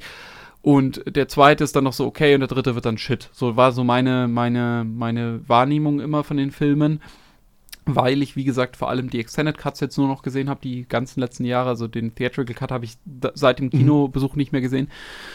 Und ähm, das hat sich ein bisschen geändert. Also ich hatte gerade, David meinte, ja, nee, der beste Teil ist der zweite. Also er fand ihn tatsächlich, hatte in, in Erinnerung am besten, fand ihn jetzt aber im Nachhinein auch am schlechtesten. Wenn man die stärksten Szenen vom zweiten Teil drin lässt und so den unnötigen Teil rausschneidet, dann finde ich den zweiten auch richtig stark. Mhm. Aber einfach alles so dieses ja, Muskelgespiel und dieses Zähneknirschen, was du da so dabei hast, diese Überfrachtung vom Film mhm. äh, mit Pathos, mit Bedeutung, mit, mit CGI, Achterbahnfarben, das macht den Film für mich halt schlechter mhm. als den ersten. Genau. Äh, und du sagst aber trotzdem, der dritte ist der schwächste? Ja. Okay. Äh, weil tatsächlich bei mir hat sich das insofern geändert, in Anführungszeichen. Ich finde, dass der zweite ist halt so ein kompletter Clusterfuck. Also wir haben auf der einen Seite diese ganz, diese Buch- Teile mit Bären, das mag ich ja. Ich mag das eigentlich im Düsterwald ganz gerne, bis auf den Barrel Ride, den finde ich bescheuert. Ich mag die Seestadt, ich mag das mit dem Drachen total gerne. Aber zwischendrin wird so viel Scheiß in diesen Film reingepackt, wo ich mich immer frage, so, warum muss das sein? Warum muss das sein? Dann schneidet doch meinetwegen eine Dreiviertelstunde daraus, ist doch alles gut. Und dann hat man noch diese ganze Sache mit Gandalf. Ich finde das zwar eigentlich cool und interessant, aber es passt in diesen Film nicht rein. Es wirkt so unorganisch. Und im dritten Teil muss man sagen, also der dritte Teil sagt, Schlacht der fünf Heere. Ihr seht jetzt einfach nur Schlacht. Zweieinhalb Stunden oder zwei Stunden und irgendwas. Und das bekomme ich auch. Also man konnte sich da sehr gut drauf einstellen. Klar, handlungstechnisch ist es wahrscheinlich auch eher eine, also der schwächste, aber wenigstens hat mich der Film jetzt im Kino nicht so enttäuscht, wie es mich jetzt tatsächlich der zweite Teil, äh, die Smaugs Einöde oder Desolation of Smog. Ja, meine, der dritte Teil ist einfach fulminantes Fantasy-Kino. Mhm. Es ist einfach ein gigantisch großes Schlachtpanorama, viele Action-Szenen, ja. viele innere Konflikte. Ähm, aber ich habe keine. Das ist das Problem, weil man jetzt die Zwerge nicht so aufgebaut hat in den ersten drei du Teilen. Hast kein Gefühl, ich habe keine Bindung. Jetzt ist dir scheißegal, wenn irgendwas genau. gekillt wird. Ja. Und das ist halt so. Ich kann den Film, den dritten Teil, kann ich genießen, komplett. Mhm. Also wirklich, ich, ich bezeichne es immer so, das ist so der Trash-Film im, Mittel, im Mittelerde-Universum, mhm. weil ich werde gut unterhalten. Ich habe Spaß und die mhm. Alfred macht mich fertig ja. auf einer guten Art und Weise. Ich finde, ich hasse ihn nach wie vor, aber ja. er kann einen schon unterhalten. Auch die wirklich die Action, die viel zu drüber ist, auch die kann mich unterhalten. Aber letztendlich mir ist alles so egal und das ist eigentlich schade, wenn wir hier nach wie vor halt von einem Franchise aus dem Herr der Ringe Universum reden. Ja, vielleicht ganz kurz zur Handlung. Also viel gibt es nicht im dritten Teil. Ähm, wir hatten ja schon gesagt, der Drache wird ganz am Anfang äh, getötet von Bart, dem Bogenschützen, der ja irgendwie auch ja dort in dieser edlen Königslinie von Tal praktisch ist. Also er ist eher der Nachfahre von dem König von Tal. Tal ist die Stadt, die praktisch vor Erebor liegt. Das war das ja, vor, bevor Lake Town dann praktisch gegründet wurde, ähm, war das praktisch das Zentrum des Handels. Und äh, Tal wurde aber zerstört praktisch vom Drachen vor dem, also im ersten Teil sieht man es. Ja, und da schließt sich auch so die Klammer, dass er eben mit diesem letzten Pfeil seines Vorfahren, quasi mit dem letzten schwarzen Pfeil, eben dann den Drachen bewältigen ja, kann. Genau. Und ähm, dann geht's los und zwar richten natürlich alle ihre Augen auf den Berg, weil im Berg sind jetzt nur noch maximal 13 Zwerge und ein Hobbit. Ich meine, der Bürgermeister stirbt auch, als der Drache dann tatsächlich genau, auch richtig, äh, ja. auf den langen See stürzt. Es ist schon eine sehr emotionale, packende Szene. Ja. Aber Gott sei Dank überlebt Alfred. und naja, die, äh, die, die Seestadtbewohner sind natürlich ein bisschen abgefuckt. Die fliehen sich, alle Überlebenden fliehen sich ans Ufer und äh, die sagen, ja, wir müssen Unterschlupf im Berg suchen, weil wir erfrieren hier, der Winter kommt mhm. und ähm, wir brauchen, wir, also wir haben ja alles verloren äh, durch die Zwerge. Im Berg können ja maximal 13 Zwerge sein, also so schwierig wird es nicht sein, da reinzukommen. Und ähm, ja, die Elben kriegen auch mit, okay, der Berg äh, ist jetzt halt unbewacht, beziehungsweise wir können uns jetzt unsere Steinchen zurückholen. Machen sich auch gleich auf den Weg. Währenddessen machen sich natürlich auch noch die Orkheere auf dem Weg. Äh, jetzt hat gleich mal meine Frage an dich. Hast du gecheckt, was die fünf Armeen sein soll? Der Film heißt ja Battle of the Five Armies mhm. und ich finde das immer so ein bisschen schwierig, weil je nachdem, wie man zählt, sind so fünf, also wir haben, wir. Haben, wir haben die Zwerge. Ja, die Dann Zwerge. haben wir die Elben. Ja. Dann haben wir die Menschen. Ja. Und dann eben noch die Streitbank von Bolk und Azog. Ja, die ähm, Und dann ja. Äh, hm. Noch die anderen Zwergen, die dazukommen. Nee. Vom Vetter. Wir können ja mal weiterzählen. Dann hätten wir fünf. Äh, dann haben wir noch ähm, die Fledermäuse. ah, die gehören doch zur Streitmacht von Arzog. Also ja, so ja, aber dann haben wir die Waage. Dann haben wir die ah. Adler. Ah, ja, stimmt. Die, A und, sind die und in dem Film sogar die Wehrwürmer. Oh doch Gott, diese Dune-Würmer ja, da. Genau, ja, richtig. Äh, also es ist ein bisschen mysteriös, äh, was zu welcher Army zählt. Ähm, aber was wohl sicher ist, ist äh, zum einen die Zwerge, wir haben die Menschen, wir haben die Elben, wir haben die Orks. Und jetzt ist es so, im Film haben wir ein zweites Ork her und es gibt aber noch diese Fledermäuse, die kommen aber, glaube ich, nur im Extended Cut vor, wenn ich richtig liege. Kann sein, kann ja. sehr gut sein. Also ja. ich kenne die auf jeden Fall, ich habe sie jetzt dort vermisst, beziehungsweise sie kommen so ein bisschen vor. Ich glaube, Legolas lässt sich dann auf so einen Turm von genau, einer rauffliegen. Es, es gibt nämlich so eine Extended Cut-Szene, wo sie auch erstens auf so einen Streitwagen entlang fahren und so eine äh, Flugsaudier, äh, I don't know, so eine Flugszene ja, irgendwie. Ja, ja, das ist gar nicht genau. Genau. Ähm, und alle richten praktisch ihre Augen auf den Berg und wollen den Reichtum, der da drin ist. Und Thorin ist schon komplett wahnsinnig von der Drachenkrankheit, sucht akribisch nach dem Arkenstein, findet ihn aber nicht. Und äh, äh, er ver vermutet langsam, dass seine Homies den irgendwie vor ihm verstecken. Also in Wirklichkeit hat ihn ja Bilbo, äh, mhm. aber der will ihn nicht rausrücken, weil immer, wenn er ihm den geben will, wirkt Thorin so verrückt nach diesem Ding, ähm, dass er sich denkt, oh nein, sollte ich ihm den wirklich geben? Und dann meint er auch noch zu Balin. Und ich finde, das ist ein sehr schönes Gespräch, wo Balin so weint und sagt so, und ähm, Bilbo kommt so rein und sagt so, hey, was ist denn los? Und er so, ja, ähm, äh, das war immer mein König und jetzt ist er so ein, so ein komischer Mensch geworden, also mhm. so abweisend zu allem und ver verdächtigt seine Freunde. Und wenn er ihm jetzt den Arkenstein geben würde, beziehungsweise wenn er ihn jetzt finden würde, dann würde das praktisch noch die Krone dem Ganzen aufsetzen. Das heißt, ähm, es wäre besser, wenn der nie gefunden wird. Das finde ich tatsächlich auch sehr stark am dritten Teil. Mhm. Also ich habe auch das nicht so stark in Erinnerung gehabt, so dieser Aufbau. Mhm. Also quasi, du hast so diese ganzen Fraktionen, äh, die so alle aufeinandertreffen und ja, es klingt alles danach, als würde das alles zum spannenden Finale dann quasi dazukommen. Und äh, ich hatte da hohe Erwartungen, weil ich finde den Aufbau sehr cool, sehr spannend mhm. und auch nachfühlbar. Also ich kann auch viele Parteien auch einfach verstehen. Ja. Ähm, nee, finde ich auch. Also ich finde, dass äh, erstmal werden alle Figuren so ein bisschen in Stellung gebracht und dann geht es halt praktisch los. Ähm, ja, die äh, Menschen und die Elben äh, äh, klopfen beim Erebor letztendlich an die Tür und sagen, ja, wir wollen gerne unser Gold haben, beziehungsweise ihr schuldet uns und mehr oder weniger unsere Stadt und die äh, Elben wollen eigentlich nur ihre Steine haben. Ähm, und die Zwerge sagen nö. Und ähm, dann, bevor sie, also bevor die zwei Heere praktisch den Berg angreifen können, äh, gibt Bilbo, schleicht sich nachts raus, gibt den Feinden praktisch die, den Arkenstein und sagt so, hey, damit könnt ihr praktisch das eintauschen, alles, was euch versprochen wurde, kriegt ihr dafür und dann ist es wieder gut und dann äh, muss sich hier niemand umbringen. Äh, bis dahin kommen dann aber auch die Zwerge an, also aus den Eisenbergen.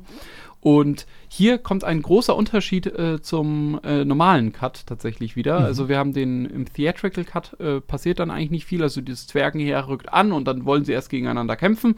Machen sie aber nicht. Im Extended Cut kämpfen jetzt halt die Zwerge erstmal gegen die Elben. Das äh, gibt's mhm. so im Theatrical Cut nicht. Das passiert nur im Extended Cut. Ach, lustig. Ja, die töten sich auch gegenseitig. Im, im Theatrical Cut ist es gleich so, dass praktisch ein Orkhorn geblasen wird und dann sieht man diese Ork-Armee anrücken und dann kämpfen beide zusammen gegen die gegen die Orks. Also ich habe mir nur die ganze Zeit so gedacht, beim Theatrical Cut, woher kommen diese Steinböcke her? Und ich glaube, im Extended Cut wird erklärt, woher diese Steinböcke kommen. Im Extended Cut kommen die vor, das sind, ähm, die haben die Zwerge dabei. Mhm, also die, genau. die, machen dann so einen Charge auf die Elben damit und dann ähm, wird ein bisschen gekämpft und dann kommen aber eben auch die Orks und dann geht es eben weiter. Ja, und dann, dann ist eben die Schlacht. Die Schlacht geht dann los und mhm. für wen bist du?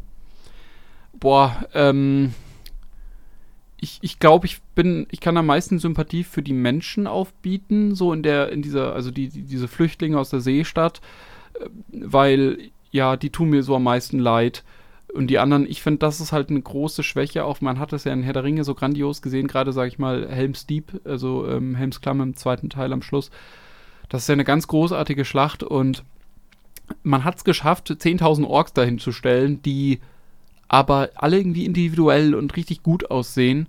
Und jetzt hat man in dem Teil wirklich nur noch so gesichtsloses CGI-Armeen. Ja. Also wirklich, das ist also das ist wirklich Copy and Paste. Das sieht die Elben gut, da ist es natürlich be bewusst so gemacht, dass sie ja so, ein, so einen perfekten Gleichschritt und so ein Zeug haben. Das war ja auch bei Herr der Ringe schon so. Ja, aber nicht so extrem. Also ich finde, dort hast du es gesehen, dass es Menschen sind, die halt verkleidet sind, die äh, ja das eingeübt haben, irgendwelche Choreografien. Und das ist cool.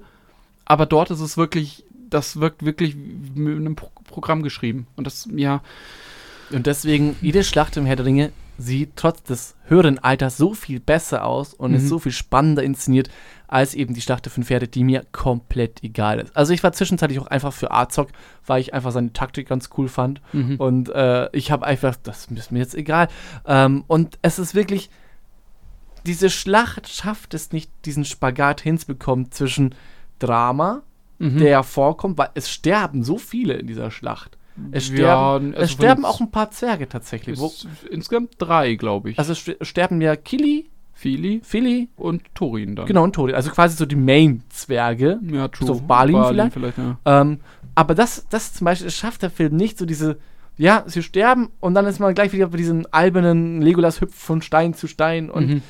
ich wünschte da mehr so einen dramatischen Impact. Also wirklich eine aussichtslose Schlacht, wirklich, wo man so ein Gemetzel zeigt, so ein düsteres, so eine Art, so eine Schlacht, wie wir es bei Game of Thrones hatten zwischen mhm. Snow und Ramsay Bolton, dass man ja. quasi da wirklich äh, sieht, wie traurig oder unnötig so ein Krieg ist. Das mhm. hätte ich gerne gehabt. Ja, gut, das ist halt ein Kinderfilm, ne? Also, ja, was heißt Kinderfilm? ich, ich, das ist halt das, der Punkt so, ich, ich verstehe gar nicht, wo diese, also der Film, im Prinzip ist es ja eine Kindergeschichte, eine Fantasy-Kindergeschichte, aber also gerade der dritte Teil, den kannst du ja mit einem Kind eigentlich nicht wirklich anschauen. Das ist ja nur Gemetzel, die ganze Zeit. Ja. Also es ist ja wirklich nur Gemetzel, deswegen.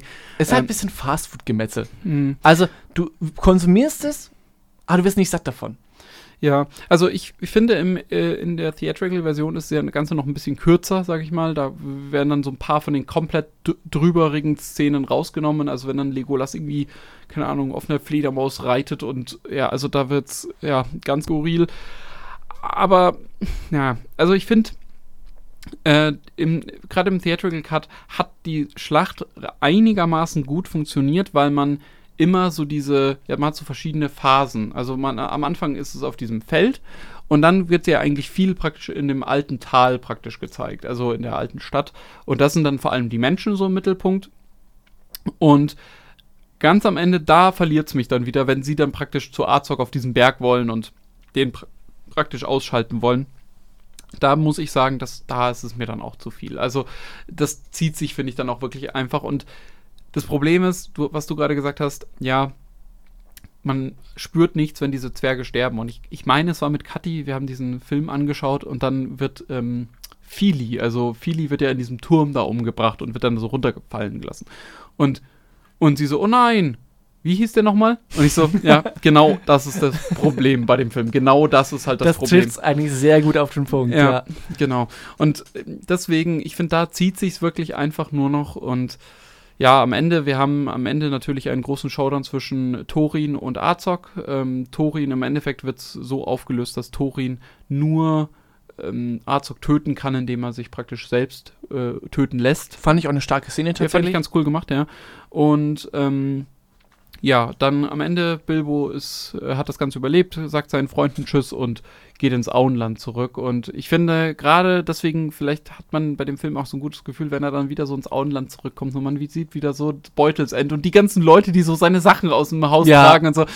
Das, ja, da fühle ich mich wieder so, das ist so ein Nachhausekommen. Auch wenn der Film jetzt nicht wirklich gut war, es fühlt sich so nach nach Hause kommen an. Und ich muss sagen, also gerade jetzt hat für, mit dem Kinobesuch, der dritte hat ein bisschen bei mir so ein bisschen dazu gewonnen wieder. Also mhm. der zweite hat extrem verloren und der dritte hat ein bisschen dazu gewonnen. Und ich muss mir den jetzt nicht sofort wieder anschauen, aber ich krieg halt das, was ich verlangt habe. Ich habe für Battles of the Five Armies gezahlt und darf das halt ich bekommen. Steht im Titel. Ja. Die Schlacht der fünf Pferde und genau. genau. das bekommt man. Es passiert ja auch viel. Also äh, äh, Peter Jackson versucht ja wirklich viel, es in der Schlacht einzubauen. Ja. Es geht zwar nicht wirklich voran, ja. aber es ist wirklich für mich sehr viel trashiges Zeug dabei. Ja. Also gerade so im Extended Cut, wo die dann auf diesen Wagen, auf diesen Eis, äh, auf dieser Eisbahn unterwegs sind, da haben wir wieder so eine ähnliche Szene. So eine Bobfahr-Szene. Genau, diese, so, so, eine Bobfahr-Szene. Ja. Äh, halt wieder ein bisschen Europapark-Attraktion. Ähm, aber wie gesagt, was ich dann eben cool finde, so am Ende, wie dieser Bogen eben geschlagen wird zur Herr der Ringe-Trilogie. So, man ist zurück, äh, Bilbo schreibt seine Geschichte auf, mhm. äh, Frodo kommt dann ins Bild köpft und es geht direkt nahtlos quasi dann an Herr der Ringe dann mhm. weiter. Ähm, und Frandy beauftragt ja dann noch seinen Sohn Legolas, so nach einem Menschen mit dem Namen Streicher zu suchen. Mhm. Auch das, netter Fanservice, hat mich nicht gestört, fand ich ganz cool. Mhm. Und was mich jedes Mal immer aufregt, ist, dass zum Schluss immer die großen Adler die Retter sind. So ja. Deus Ex Machina quasi. Ja. Ja. muss jetzt auch nicht immer sein. Ich finde, den Film hätte man auch nicht unbedingt Schlachter fünf Heere nennen müssen, sondern man hätte ihn auch einfach den wirklichen Kampf nennen müssen, den man, den, der in diesem Film ausgefochten wird. Und das ist natürlich Legolas gegen die Gesetze der Physik, ähm, äh, als er in diesem Turm gegen Bolk, gegen diesen einen Super-Ork da kämpft. Und also wirklich, das, also das ist auch so eine Szene, wo ich mir denke, so, boah, warum muss das da rein? Also, also warum muss das also da rein? Also das angeschaut haben mit unserer You Watch This Crew, Tom hat sich die Hand so hart gegen die Stirn geschlagen. Ja. Ganz kurz zur Erklärung, wer vielleicht gerade nicht weiß, von was wir reden. Äh, es gibt eine Szene, wo Legolas praktisch gegen einen einen der Hauptorks kämpft, also den Sohn von Azog, dem Schänder. Sehr guter Name übrigens, wir kommen noch zu den Figuren. ähm, genau, und äh, ja, im Prinzip äh, spannt sich praktisch zwischen zwei Klippen so einen Turm, der da so reinfällt. Und sie kämpfen dann praktisch auf diesem Turm, der wie so eine Brücke über diesen, über diesem Abgrund liegt. Und ja, dann passieren so ein paar Sachen. Und am, äh, es gibt eine Szene, wo praktisch dieser Turm so steineweise praktisch nach unter, unten bröckelt und Legolas läuft so auf den Steinen, die praktisch gerade so runterfallen wie so eine Treppe rauf und, und kämpft halt gegen diesen Ork. Und das ist also klar, man war das auch aus Herr der Ringe gewohnt, ne, dass Legolas irgendwie so übernatürlichen Shit macht, mit dem Olifanten zum Beispiel, wie er den tötet, also wie, dass er sich da so raufschwingt oder auch im zweiten Teil, wo er da diese Treppe so runter surft auf dem Schild und so. Elben sind schon okay, die können so ein Zeug schon mal machen, aber das ist halt super drüber. Also das ist, das, da, dann ist es halt nur noch Klamauk. Das ist ein Videospiel. Ja, genau, das ist halt ein Videospiel und das ist ein bisschen schade. Ich finde, wie gesagt, da an diesen Stellen verliert mich der Film dann auch tatsächlich. Das brauche ich nicht. Ich brauche, also Herr der Ringe hat nie davon gelebt, dass man dieses ultra epische Schwertduell hatte, das irgendwie ewig geht. Das hat man ja in den anderen Filmen eigentlich auch nicht gehabt, sondern es geht ja wirklich um dieses, ja, dieses große, ähm, diese großen Schlachten. Und man sieht jetzt nie irgendwie einen Aragorn gegen einen anderen, also klar, es gibt dann diesen Lurz im, im ersten Teil, glaube ich, heißt er, ähm, diesen, diesen, diesen Anführer-Org, der praktisch Boromir tötet. Aber das ist nie so ein Endgegner, wo dann so ein Kampf wirklich eine Viertelstunde geht. Das ist, das ist einfach übertrieben, das, das gehört da nicht rein, finde ich. Was ich einfach mochte auch an der Schlacht von Helms Klamm, war einfach die Atmosphäre. Mhm. Du hast so diese Dunkelheit. Und bei Schlacht von Pferde ist halt alles so im Tageslicht. Mm. Und das nimmt es schon ein bisschen, wenn du nicht so dieses regnerische, düstere Setting hast, ja. dann nimmt es schon sehr viel an Atmosphäre. Meine andererseits, wenn es dann nur dunkel ist, wie äh, bei der Schlacht um den Nachtkönig, äh, mhm. das war dann auch nichts. Ja, das, das Problem ist, was du, glaube ich, vorhin gesagt hast, ist, dass, ähm, ja, das plätschert so dahin und das ist halt das große Problem, wenn wir jetzt halt an Helm's Deep denken oder auch an den Nachtkönig tatsächlich, also an Game of Thrones, äh, dann ist es ja so, also wir nehmen jetzt mal Helms Klamm, bleiben mal im, im, in der Welt und äh, da haben wir am Anfang erstmal, okay, die Elben, die Elben kommen und dann äh, die Orks greifen an und dann wird erstmal auf den Mauern gekämpft und halt mit Bogenschützen. Dann kommen die Orks auf die Mauern, dann werden langsam die Bogenschützen auf den Mauern gekillt. Dann irgendwann wird diese Festungsmauer gesprengt, dann kommen die Orks rein, dann wird das verteidigt, dann wird die innere Burg verteidigt und dann wird am Ende noch dieser, ja, dieser, nicht Thronsaal, aber diese, dieser, die, also der Bergfried praktisch verteidigt, also diese letzte Bastion die sie dann noch haben. Und dann reiten sie nochmal raus. Also es gibt wirklich so verschiedene Phasen und es wird immer hoffnungsloser. Du siehst ein bisschen Taktik, aber du siehst auch immer wieder so Blickwinkel von der Bevölkerung, die dort wohnt. Genau. Verzweiflung auch. Genau. Und du hast aber wirklich so, ich sag so, die Schlinge zieht sich so zu, so langsam. Und du merkst, okay, langsam wird es richtig knapp. Jetzt muss mal hier Gandalf irgendwann mal auftauchen, weil sonst äh, überlebt es hier keiner. Und ich finde, das ist das Problem. Du hast dort keinen Überblick. Es kommt dann immer noch mal, ah ja, jetzt kommt noch mal eine Ork-Armee und jetzt kommt noch das und jetzt kommt noch das. Und gerade ja, im Extended Cut ist es ja noch mehr. Äh, Im Extended Cut kommt dann auch so bescheuertes Zeug vor. Also wirklich, es ist, äh, nee, also. Ähm, ja, und zwischenzeitlich hast du halt Alfred, der sich als Frau verkleidet. Ah ja. Für den Comic Relief. Genau, Alfred. ähm, da hatte ich ja noch eine Frage an dich. Du meinst, das ist dein meistgehasster Charakter? Ähm, ja. Mag, magst du ihn lieber oder äh, Denethor, also den Vater von Boromir und Faramir? Den Worst Dad of the Year. Gut. nee, ich, ich finde Alfred schlimmer. Okay. Ähm, wobei, Alfred ist tatsächlich, äh, da gibt es so coole Fanmythen, dass er dann quasi, er flieht ja, zumindest im Theatrical Cut, weil im Extended Cut, da stirbt er ja tatsächlich. Und da ist es wirklich so bei Alfred, da gibt es eben so, dass er dann flüchtet und dann zu Saruman geht, um dann Grima zu werben. Ja, gut, okay. Diese Fantheorie, die finde ich ganz cool, mhm. weil er ist einfach so ein Schleimer, so eine falsche Zunge und er ist das, was er ist und das spielt der Schauspieler auch sehr gut, ja. aber ich hasse ihn, obwohl er genauso deswegen geschrieben ist. Also es ist. Ja, ja. Ja, ich, ich finde, also es ist ein hassenswerter Charakter, aber das, das soll er ja auch sein. Also ich finde, ja. er macht eigentlich seine Sache ganz gut. Ähm, hast du noch was zum dritten Teil? Sonst können wir vielleicht mal allgemein so ein bisschen über die Charaktere reden. Ähm, ja, was wir jetzt so im Nachhinein über die Trilogie denken und so. Das ist jetzt alles hier ein bisschen querbeet durch, aber. Ja, nee, äh, können wir gerne abschließen, die, die Schlacht. Okay. Ähm, also, äh, Schlacht der fünf Jahre ist vorbei. Jetzt hat wir erstmal meine Frage an dich. Was ist dein Lieblingswerk von den äh, 13? Ähm, Torin. Torin?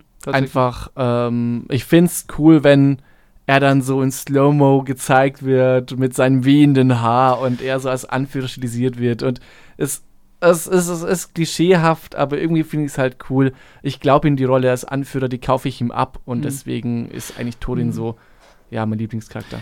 Ja, also mein Problem mit Thorin ist vor allem, dass er, finde ich, zu wenig aussieht wie ein Zwerg tatsächlich. Also mhm. er sieht nicht aus wie ein Zwerg. Ähm, ich finde, Gimli sieht aus wie ein Zwerg und äh, mein Lieblingszwerg sieht auch aus wie ein Zwerg und Balin sieht aus wie ein Zwerg. Also wer nicht weiß, Ach, wer Balin, Balin, Balin ist, der Balin weißbärtige Zwerg, der kluge.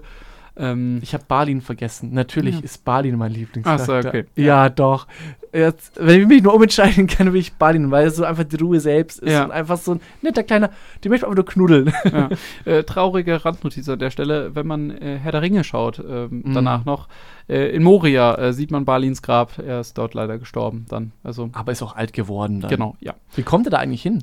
Ähm, boah, weiß ich gerade gar nicht. Also es ist sie wollen ja, glaube ich, dann Moria nochmal zurückerobern und dann geht ihnen das eben so massiv schief. Also, dass dann praktisch der Ballrock kommt. Können sie aber auch einfach nicht zufrieden geben. Haben den einsamen Berg und wollen dann noch was Neues. Ja, äh, ich, äh, es kommt wahrscheinlich noch was zu Herr der Ringe im Allgemeinen. Also, da kommt wahrscheinlich eine Podcast-Reihe noch dazu. Äh, das ist gerade von mir noch in der Planung. Also, yes. da mal äh, äh, die Lauscher gespitzt halten. Ähm, Jetzt bleiben wir aber erstmal noch beim, beim Hobbit.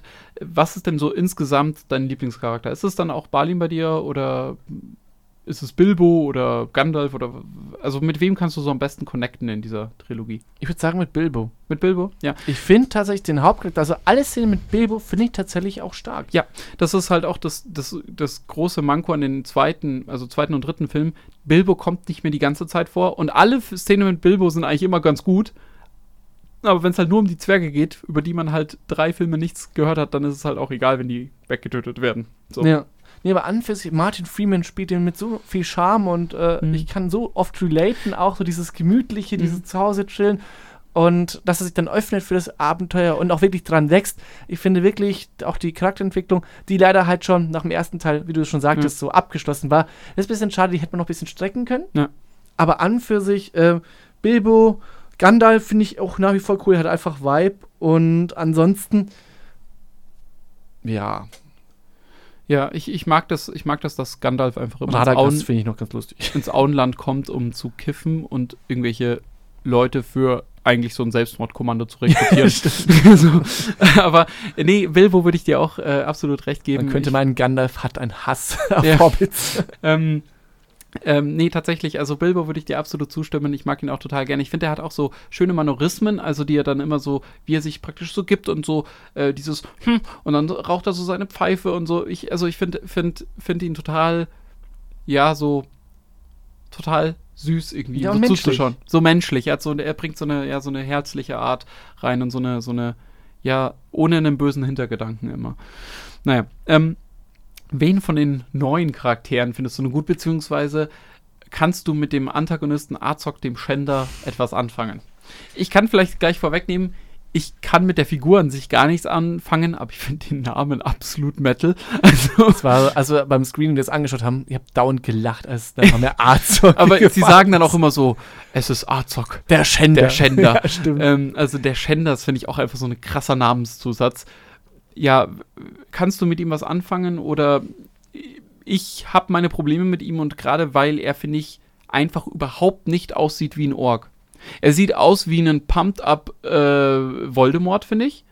Also wie so ein Mo Voldemort, der krass ins Gym gegangen ist. Und halt komplett im CGI-Rechner entstanden genau, ist. Genau, und das ist so ein bisschen mein Problem. Ich finde, er sieht gar nicht aus wie die Orks. Also es ergibt überhaupt keinen Sinn, dass er praktisch zur selben Rasse gehört wie jetzt halt die ganzen anderen also da stimme ich dir zu, mich reißt es raus, dass er so nach CGI und Computer aussieht, weil ich hätte gerne, also ein Antagonist ist wichtig für die Story, mhm. äh, gerade wenn man auch so dieses 300-seitige Buch ähm, erweitern möchte, dann braucht es natürlich auch irgendwas, aber man hätte da eine spannendere Figur wählen können oder nehmen können. Es hätte auch nicht unbedingt ein Ork sein müssen, es hätte auch irgendwie der äh, Ringgeist sein können oder irgendwas anderes. Also keine Ahnung. Böser Zwerg, I don't know. Also wir haben den Drachen. W warum den Drachen. meinst du, dass wir einen Antagonist brauchen? Also zumindest, weil man ja so viel Orks und man muss ja auch irgendwie Sauerons Rückkehr irgendwie schildern. Das muss man ja nicht. Das, also mhm. das ist ja tatsächlich, kommt ja im Buch gar nicht vor. Ja gut, wenn man den, wenn man den Film auf ein oder ein, zwei Teile gesetzt hätte, dann hätte es äh, gereicht mit dem Drachen. Das, was ich meine ist, und das hatte ich vorhin gemeint, man hat in Herr der Ringe nicht diesen epischen äh, Schwertkampf. Man hat nicht diesen Antagonisten immer. Gerade äh, Battle of Helm's Deep. Also wir haben da vorhin jetzt ganz oft drüber geredet da gibt es keinen wirklichen Antagonisten auf der anderen Seite. Klar, es gibt mhm. Saruman, aber der nimmt ja nicht an der Schlacht teil, sondern das sind halt einfach alles nur random Orks. Und es geht eigentlich in Herr der Ringe geht es viel mehr, es gibt auch nicht diese eine Hauptfigur, es geht um das Zusammenspiel dieser Gemeinschaft, die zusammen dieses Abenteuer bestreitet. Und das haben wir eigentlich im Hobbit wieder. Und ich frage mich, warum brauchte man denn das? Warum brauchte man einen Arzog, der jetzt halt irgendwie so diesen Counterpart liefert? Weil, ehrlich gesagt, man hat Arzog zumindest, man hat ihm so einen Background gegeben und wie es dazu kam und so weiter und so fort. Ähm, und ehrlich gesagt, dieser Charakter wurde mehr charakterisiert als diese Zwerge in dem Film. Und ich finde, es wäre viel besser gewesen, hätte man praktisch schon im ersten Teil immer, immer wieder durchscheiden lassen und praktisch diesen Konflikt innerhalb der Gruppe, der dann praktisch im dritten seinen Höhepunkt erreicht, als Thorin dann praktisch so, ja, so besessen wird von diesem Gold, dass man praktisch das irgendwie in den Vordergrund stellt und diese Dynamiken innerhalb der Gruppe und da Wert drauf legt, anstatt jetzt halt irgendwie einen Charakter wie einen Azog da drin ja. zu haben. Oder dann später noch Bolk auch noch dazu, das ist dieser andere hässliche Ort. Schon, weil wir haben jetzt eigentlich auch in jedem Film so antagonistische Szenen. Wir haben Gollum im ja. ersten Teil, der super ist, die Dynamik ja. funktioniert. Wir haben so ein bisschen diese Elben, diese, ja. diesen Konflikt da so ein bisschen. Im zweiten Teil hätte man sich damit auch diese furchtbare Wildwasser-Rafting-Sequenz sparen können, weil wir ja. diese Verfolgungsjagd einfach gar nicht haben. Ja. Ähm, man kann ja trotzdem noch ein bisschen auf die Atmosphäre setzen. Also Der Ring hat, selber an sich ist ja auch was Böses. Man hat, das muss man dazu sagen, man hat im Buch schon den Barrel Ride. Also man hat das, dass die Zwerge so fliehen und es wird dann auch gekämpft, soweit ich noch weiß, mhm. aber nicht so exzessiv. Ja. Ähm, Genau, ich bin ich, ich müsste jetzt das Buch auch nochmal lesen. Auch mal das Buch lesen. Ich, ich weiß aber nicht, ob ich, sie nochmal kämpfen. dabei, die Herr Ringe Bücher zu lesen. Ah ja, okay. Da bin ah, ja, sehr cool. Ähm, nee, genau, deswegen, ich finde, es war ein ganz großer Fehler, insgesamt diesen Ork-Part dort reinzuschreiben. Ich finde auch, die, oh, die Orks sind auch in diesem Film so komplett überzeichnet. Also Orks waren immer böse, aber dort immer so, trinkt ihr Blut äh, durch Nest den Boden mit ihren Eingeweiden ja. und so. Also nur so ultra böse Sachen einfach, aber so komplett ohne jetzt irgendwie, irgendwie einen großartigen Sinn dahinter. Also er gibt jetzt nicht irgendwie einen, einen Befehl, sondern er sagt jetzt einfach nur so was Grausames. Ich glaube, allgemein kann man zu allen Charakteren sagen, die Figuren haben eine Bestimmung bekommen, alles, ja. machen, aber sie haben keinen Charakter. Sie haben kaum Eigenarten, kaum Eigenschaften und deswegen sind sie eigentlich einfach nur Inventar im gesamten Film. Ja, und ich finde halt gerade bei den, äh, bei den Zwergen finde ich so schade, insbesondere diejenigen, klar, es sind zwar die, die, wo du auch von meintest, die die meisten, die meiste Charakterisierung irgendwie noch bekommen, sind auch die, die sterben, aber es reicht halt nicht. Also bei, bei Thorin meinetwegen noch, Thorin meinetwegen noch, aber beide anderen, ich meine, Keely wird eigentlich nur durch seinen Love Story Arc aufgewertet, in Anführungszeichen. Ja. Ob das wirklich aufwerten ist, weiß ich nicht. Deswegen, ich finde das nicht so besonders gelungen. Also ich, ich muss sagen, ich, mir hätte es besser gefallen. Ich finde sogar, dass man diese drei Filmstruktur beibehalten kann. Man muss ja jetzt nicht jeden drei Stunden lang machen, das reichten auch zwei komplett. Aber dann würde ich den dann hätte ich den ersten wirklich da äh, abgekattet, wo, wo ich vorhin gemeint habe, also dass man praktisch dieses Action-Set-Piece mit, mit dieser Klippe gar nicht mehr hat. Das braucht man nicht.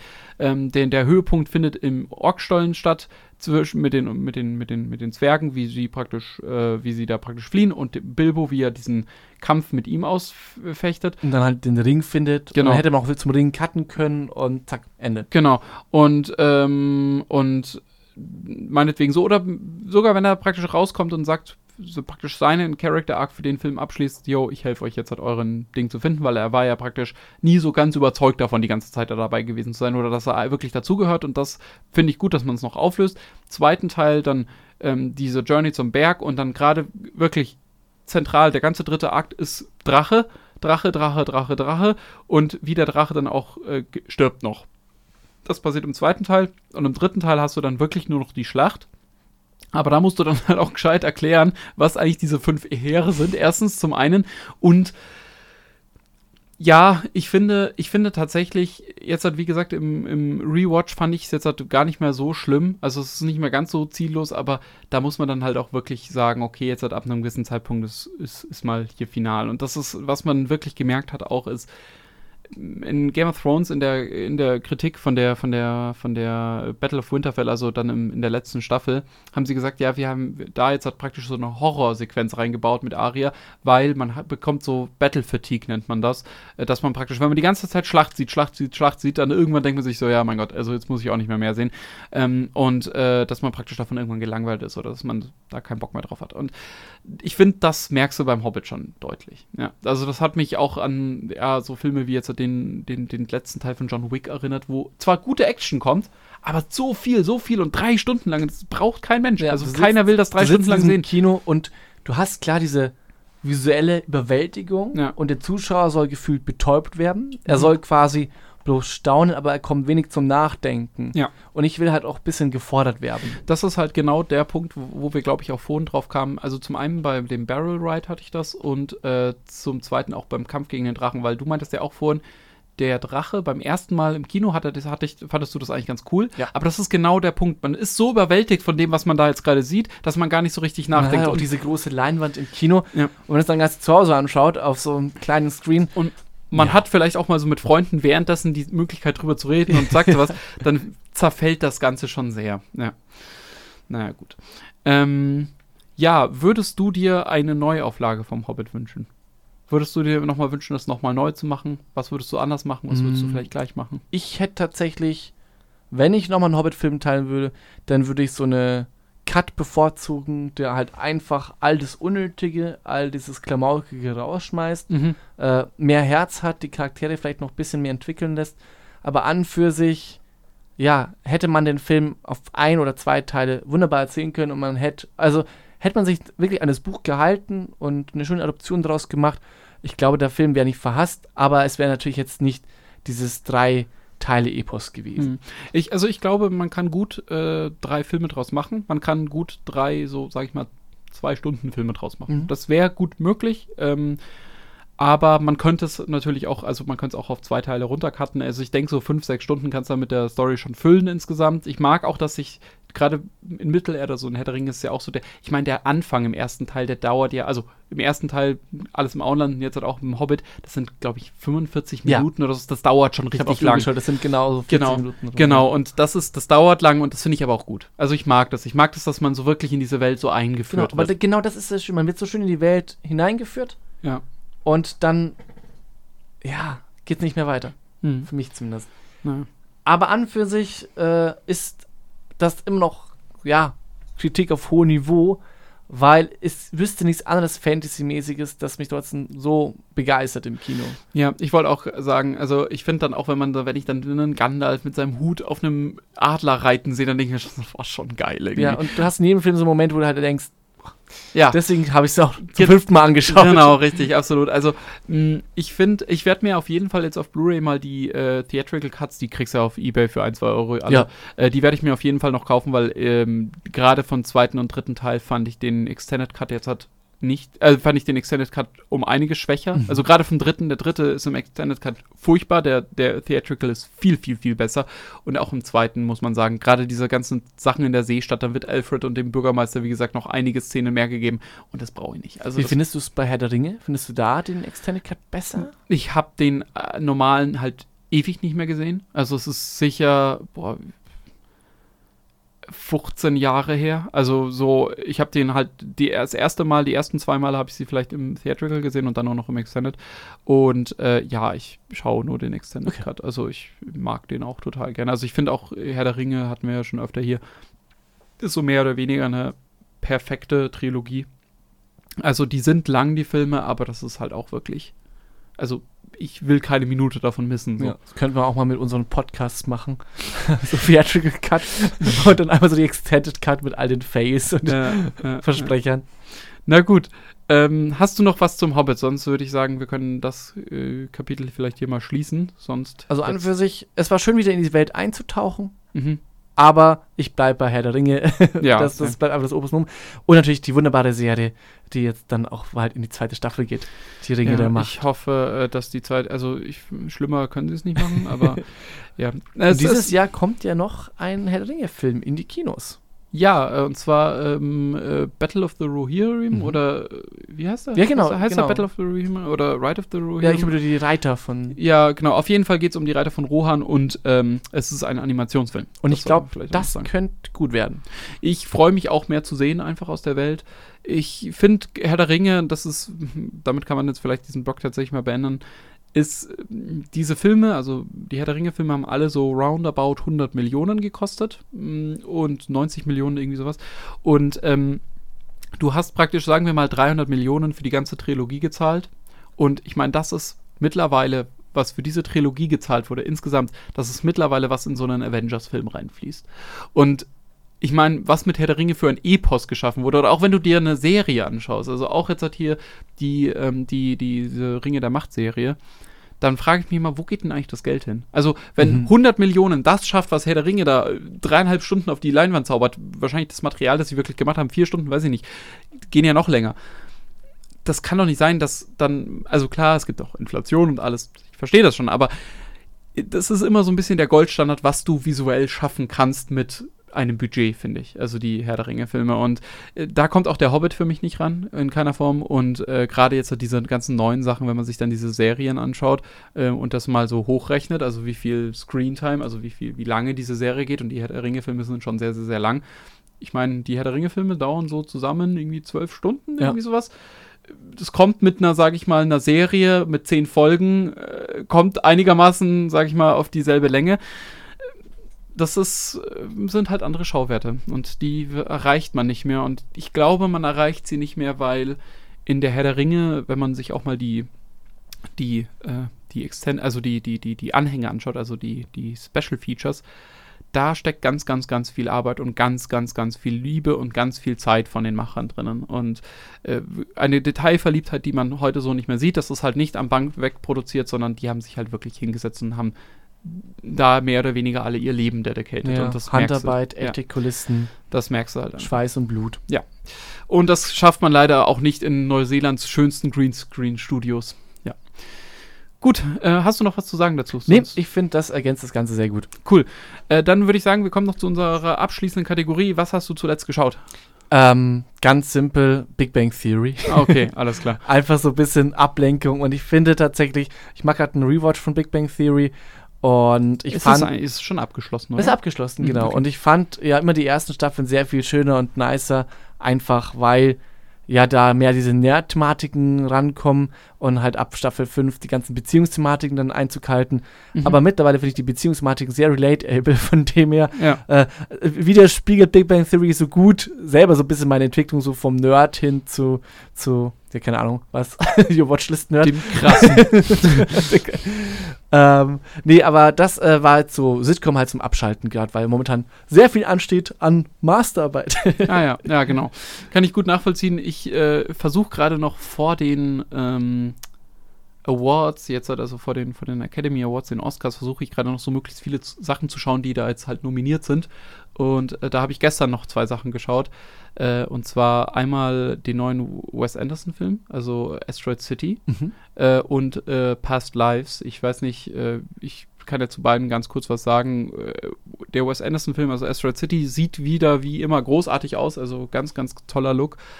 Ehrlich gesagt hat er mich aber sonst nicht so mitgenommen. Also es ist mir ein bisschen zu wirr. Es ist toll, was er da auf die Leinwand zaubert und was er da für Leute an den Start bringt. Also das ist ein bekannter Cast-Member nach dem anderen. Das ist geisteskrank, was der da an den Start gebracht hat. Aber die Geschichte hat mich jetzt relativ kalt gelassen. Es ist halt vor allem weird so. Und äh, Past Lives, und mit denen würde ich ganz kurz ein bisschen mehr mhm, sagen. Okay. Ähm, weißt du, was das für ein Film ist oder hast du von ihm nee, gehört? Noch nicht gehört davon. Ah, okay. Äh, ist jetzt auch mehrfach bei den äh, Oscars nominiert und es geht um ein kleines Pärchen, beziehungsweise zwei, ja, Jugendfreunde, also so, ähm, so, so, so, so Sweethearts, wie man so schön sagt. Also die waren befreundet in der Schule und es war aber so ein bisschen so ein unausgesprochenes Ding oder auch teilweise sogar ausgesprochenes Ding zwischen denen, dass sie so später mal heiraten. Also das ist halt so diese Kinderbeziehung. Ja. Man kann es nicht mal wirklich Beziehung nennen, aber es ist klar, dass sie sich irgendwie ganz doll äh, mochten oder vielleicht sogar geliebt haben und ähm, die, äh, die beide leben in Korea und die äh, Frau, also das Mädchen, zieht mit der Familie weg und ähm, geht nach Kanada, wandert aus und natürlich verlieren sie sich aus den Augen. Und später sucht der Junge nochmal den Kontakt, zwölf Jahre später. Und ja, die sind praktisch beide in der Arbeit oder in der Uni und sie FaceTimen dann immer. Und ja, das Ganze lebt nochmal so ein bisschen auf und dann sagt sie aber wieder, nee, sie kann das nicht, weil sie wohnen einfach in zwei verschiedenen Welten. Und da kommen halt diese ganzen Sachen, die man auch in wahrscheinlich jeder Beziehung mal erlebt hat, dass man irgendwie vielleicht auch mal eifersüchtig ist, dass man, ähm, dass man sich denkt, ey, obwohl mir das gerade so weh tut, zu sagen, nee, ich kann dich jetzt nicht mehr sehen, ist besser für dich, weil du so auch mit der Situation nicht weiterkommst und äh, nicht zurechtkommst. Und das ist ein Film, der wirklich super berührend ist und toll geschauspielert ist und ähm, ja, wie, wie man sich praktisch in verschiedenen äh, Phasen seines Lebens mhm. wiederfindet und irgendwo diese Zuneigung zueinander nie verloren gegangen ist, aber es auch nie so funktioniert hat, weil es vielleicht auch einfach nicht sein sollte. Und es ist ein ganz, ganz toller Film, also ich kann ihn jedem ans Herz legen. Ich hatte den jetzt geliehen noch auf Amazon, äh, deswegen habe ich den jetzt noch nachgeholt und ich weiß jetzt gerade gar nicht auswendig, für was er alles nominiert ist. Er ist leider nicht nominiert für das Schauspiel der Scha Hauptdarstellerin, was ich sehr schade finde, weil ich finde, sie macht da einen großartigen Job. Ähm, und genau, also ich kann dem jedem ans Herz legen. Ist ein wirklich, wirklich schöner Film. Klingt, klingt sehr gut. Äh, mhm. Doch, spricht mich an. Schicken mal den Link. Mach ich. Gut, dann ähm, würde ich sagen, wir freuen uns aufs weiterhin Filme schauen und vielleicht sitzen wir irgendwann mal in einer ähnlichen Besetzung hier, wenn es um ja, Herr der Ringe dann tatsächlich geht. Ich freue mich auf deine Herr der Ringe Podcasts. Ja, äh, das muss ich mal jetzt halt irgendwann in Angriff nehmen. Es ist nur zurzeit bei mir auch mit Abschlussarbeit recht viel, deswegen mal gucken, wann deswegen das passiert. Deswegen sind wir ja Gott sei Dank auch ein großes Kollektiv und dann schauen wir mal, was wir nächste Woche wieder an Podcast-Themen haben für euch. Genau. Ja, danke schön fürs Anhören. Alles klar, ciao.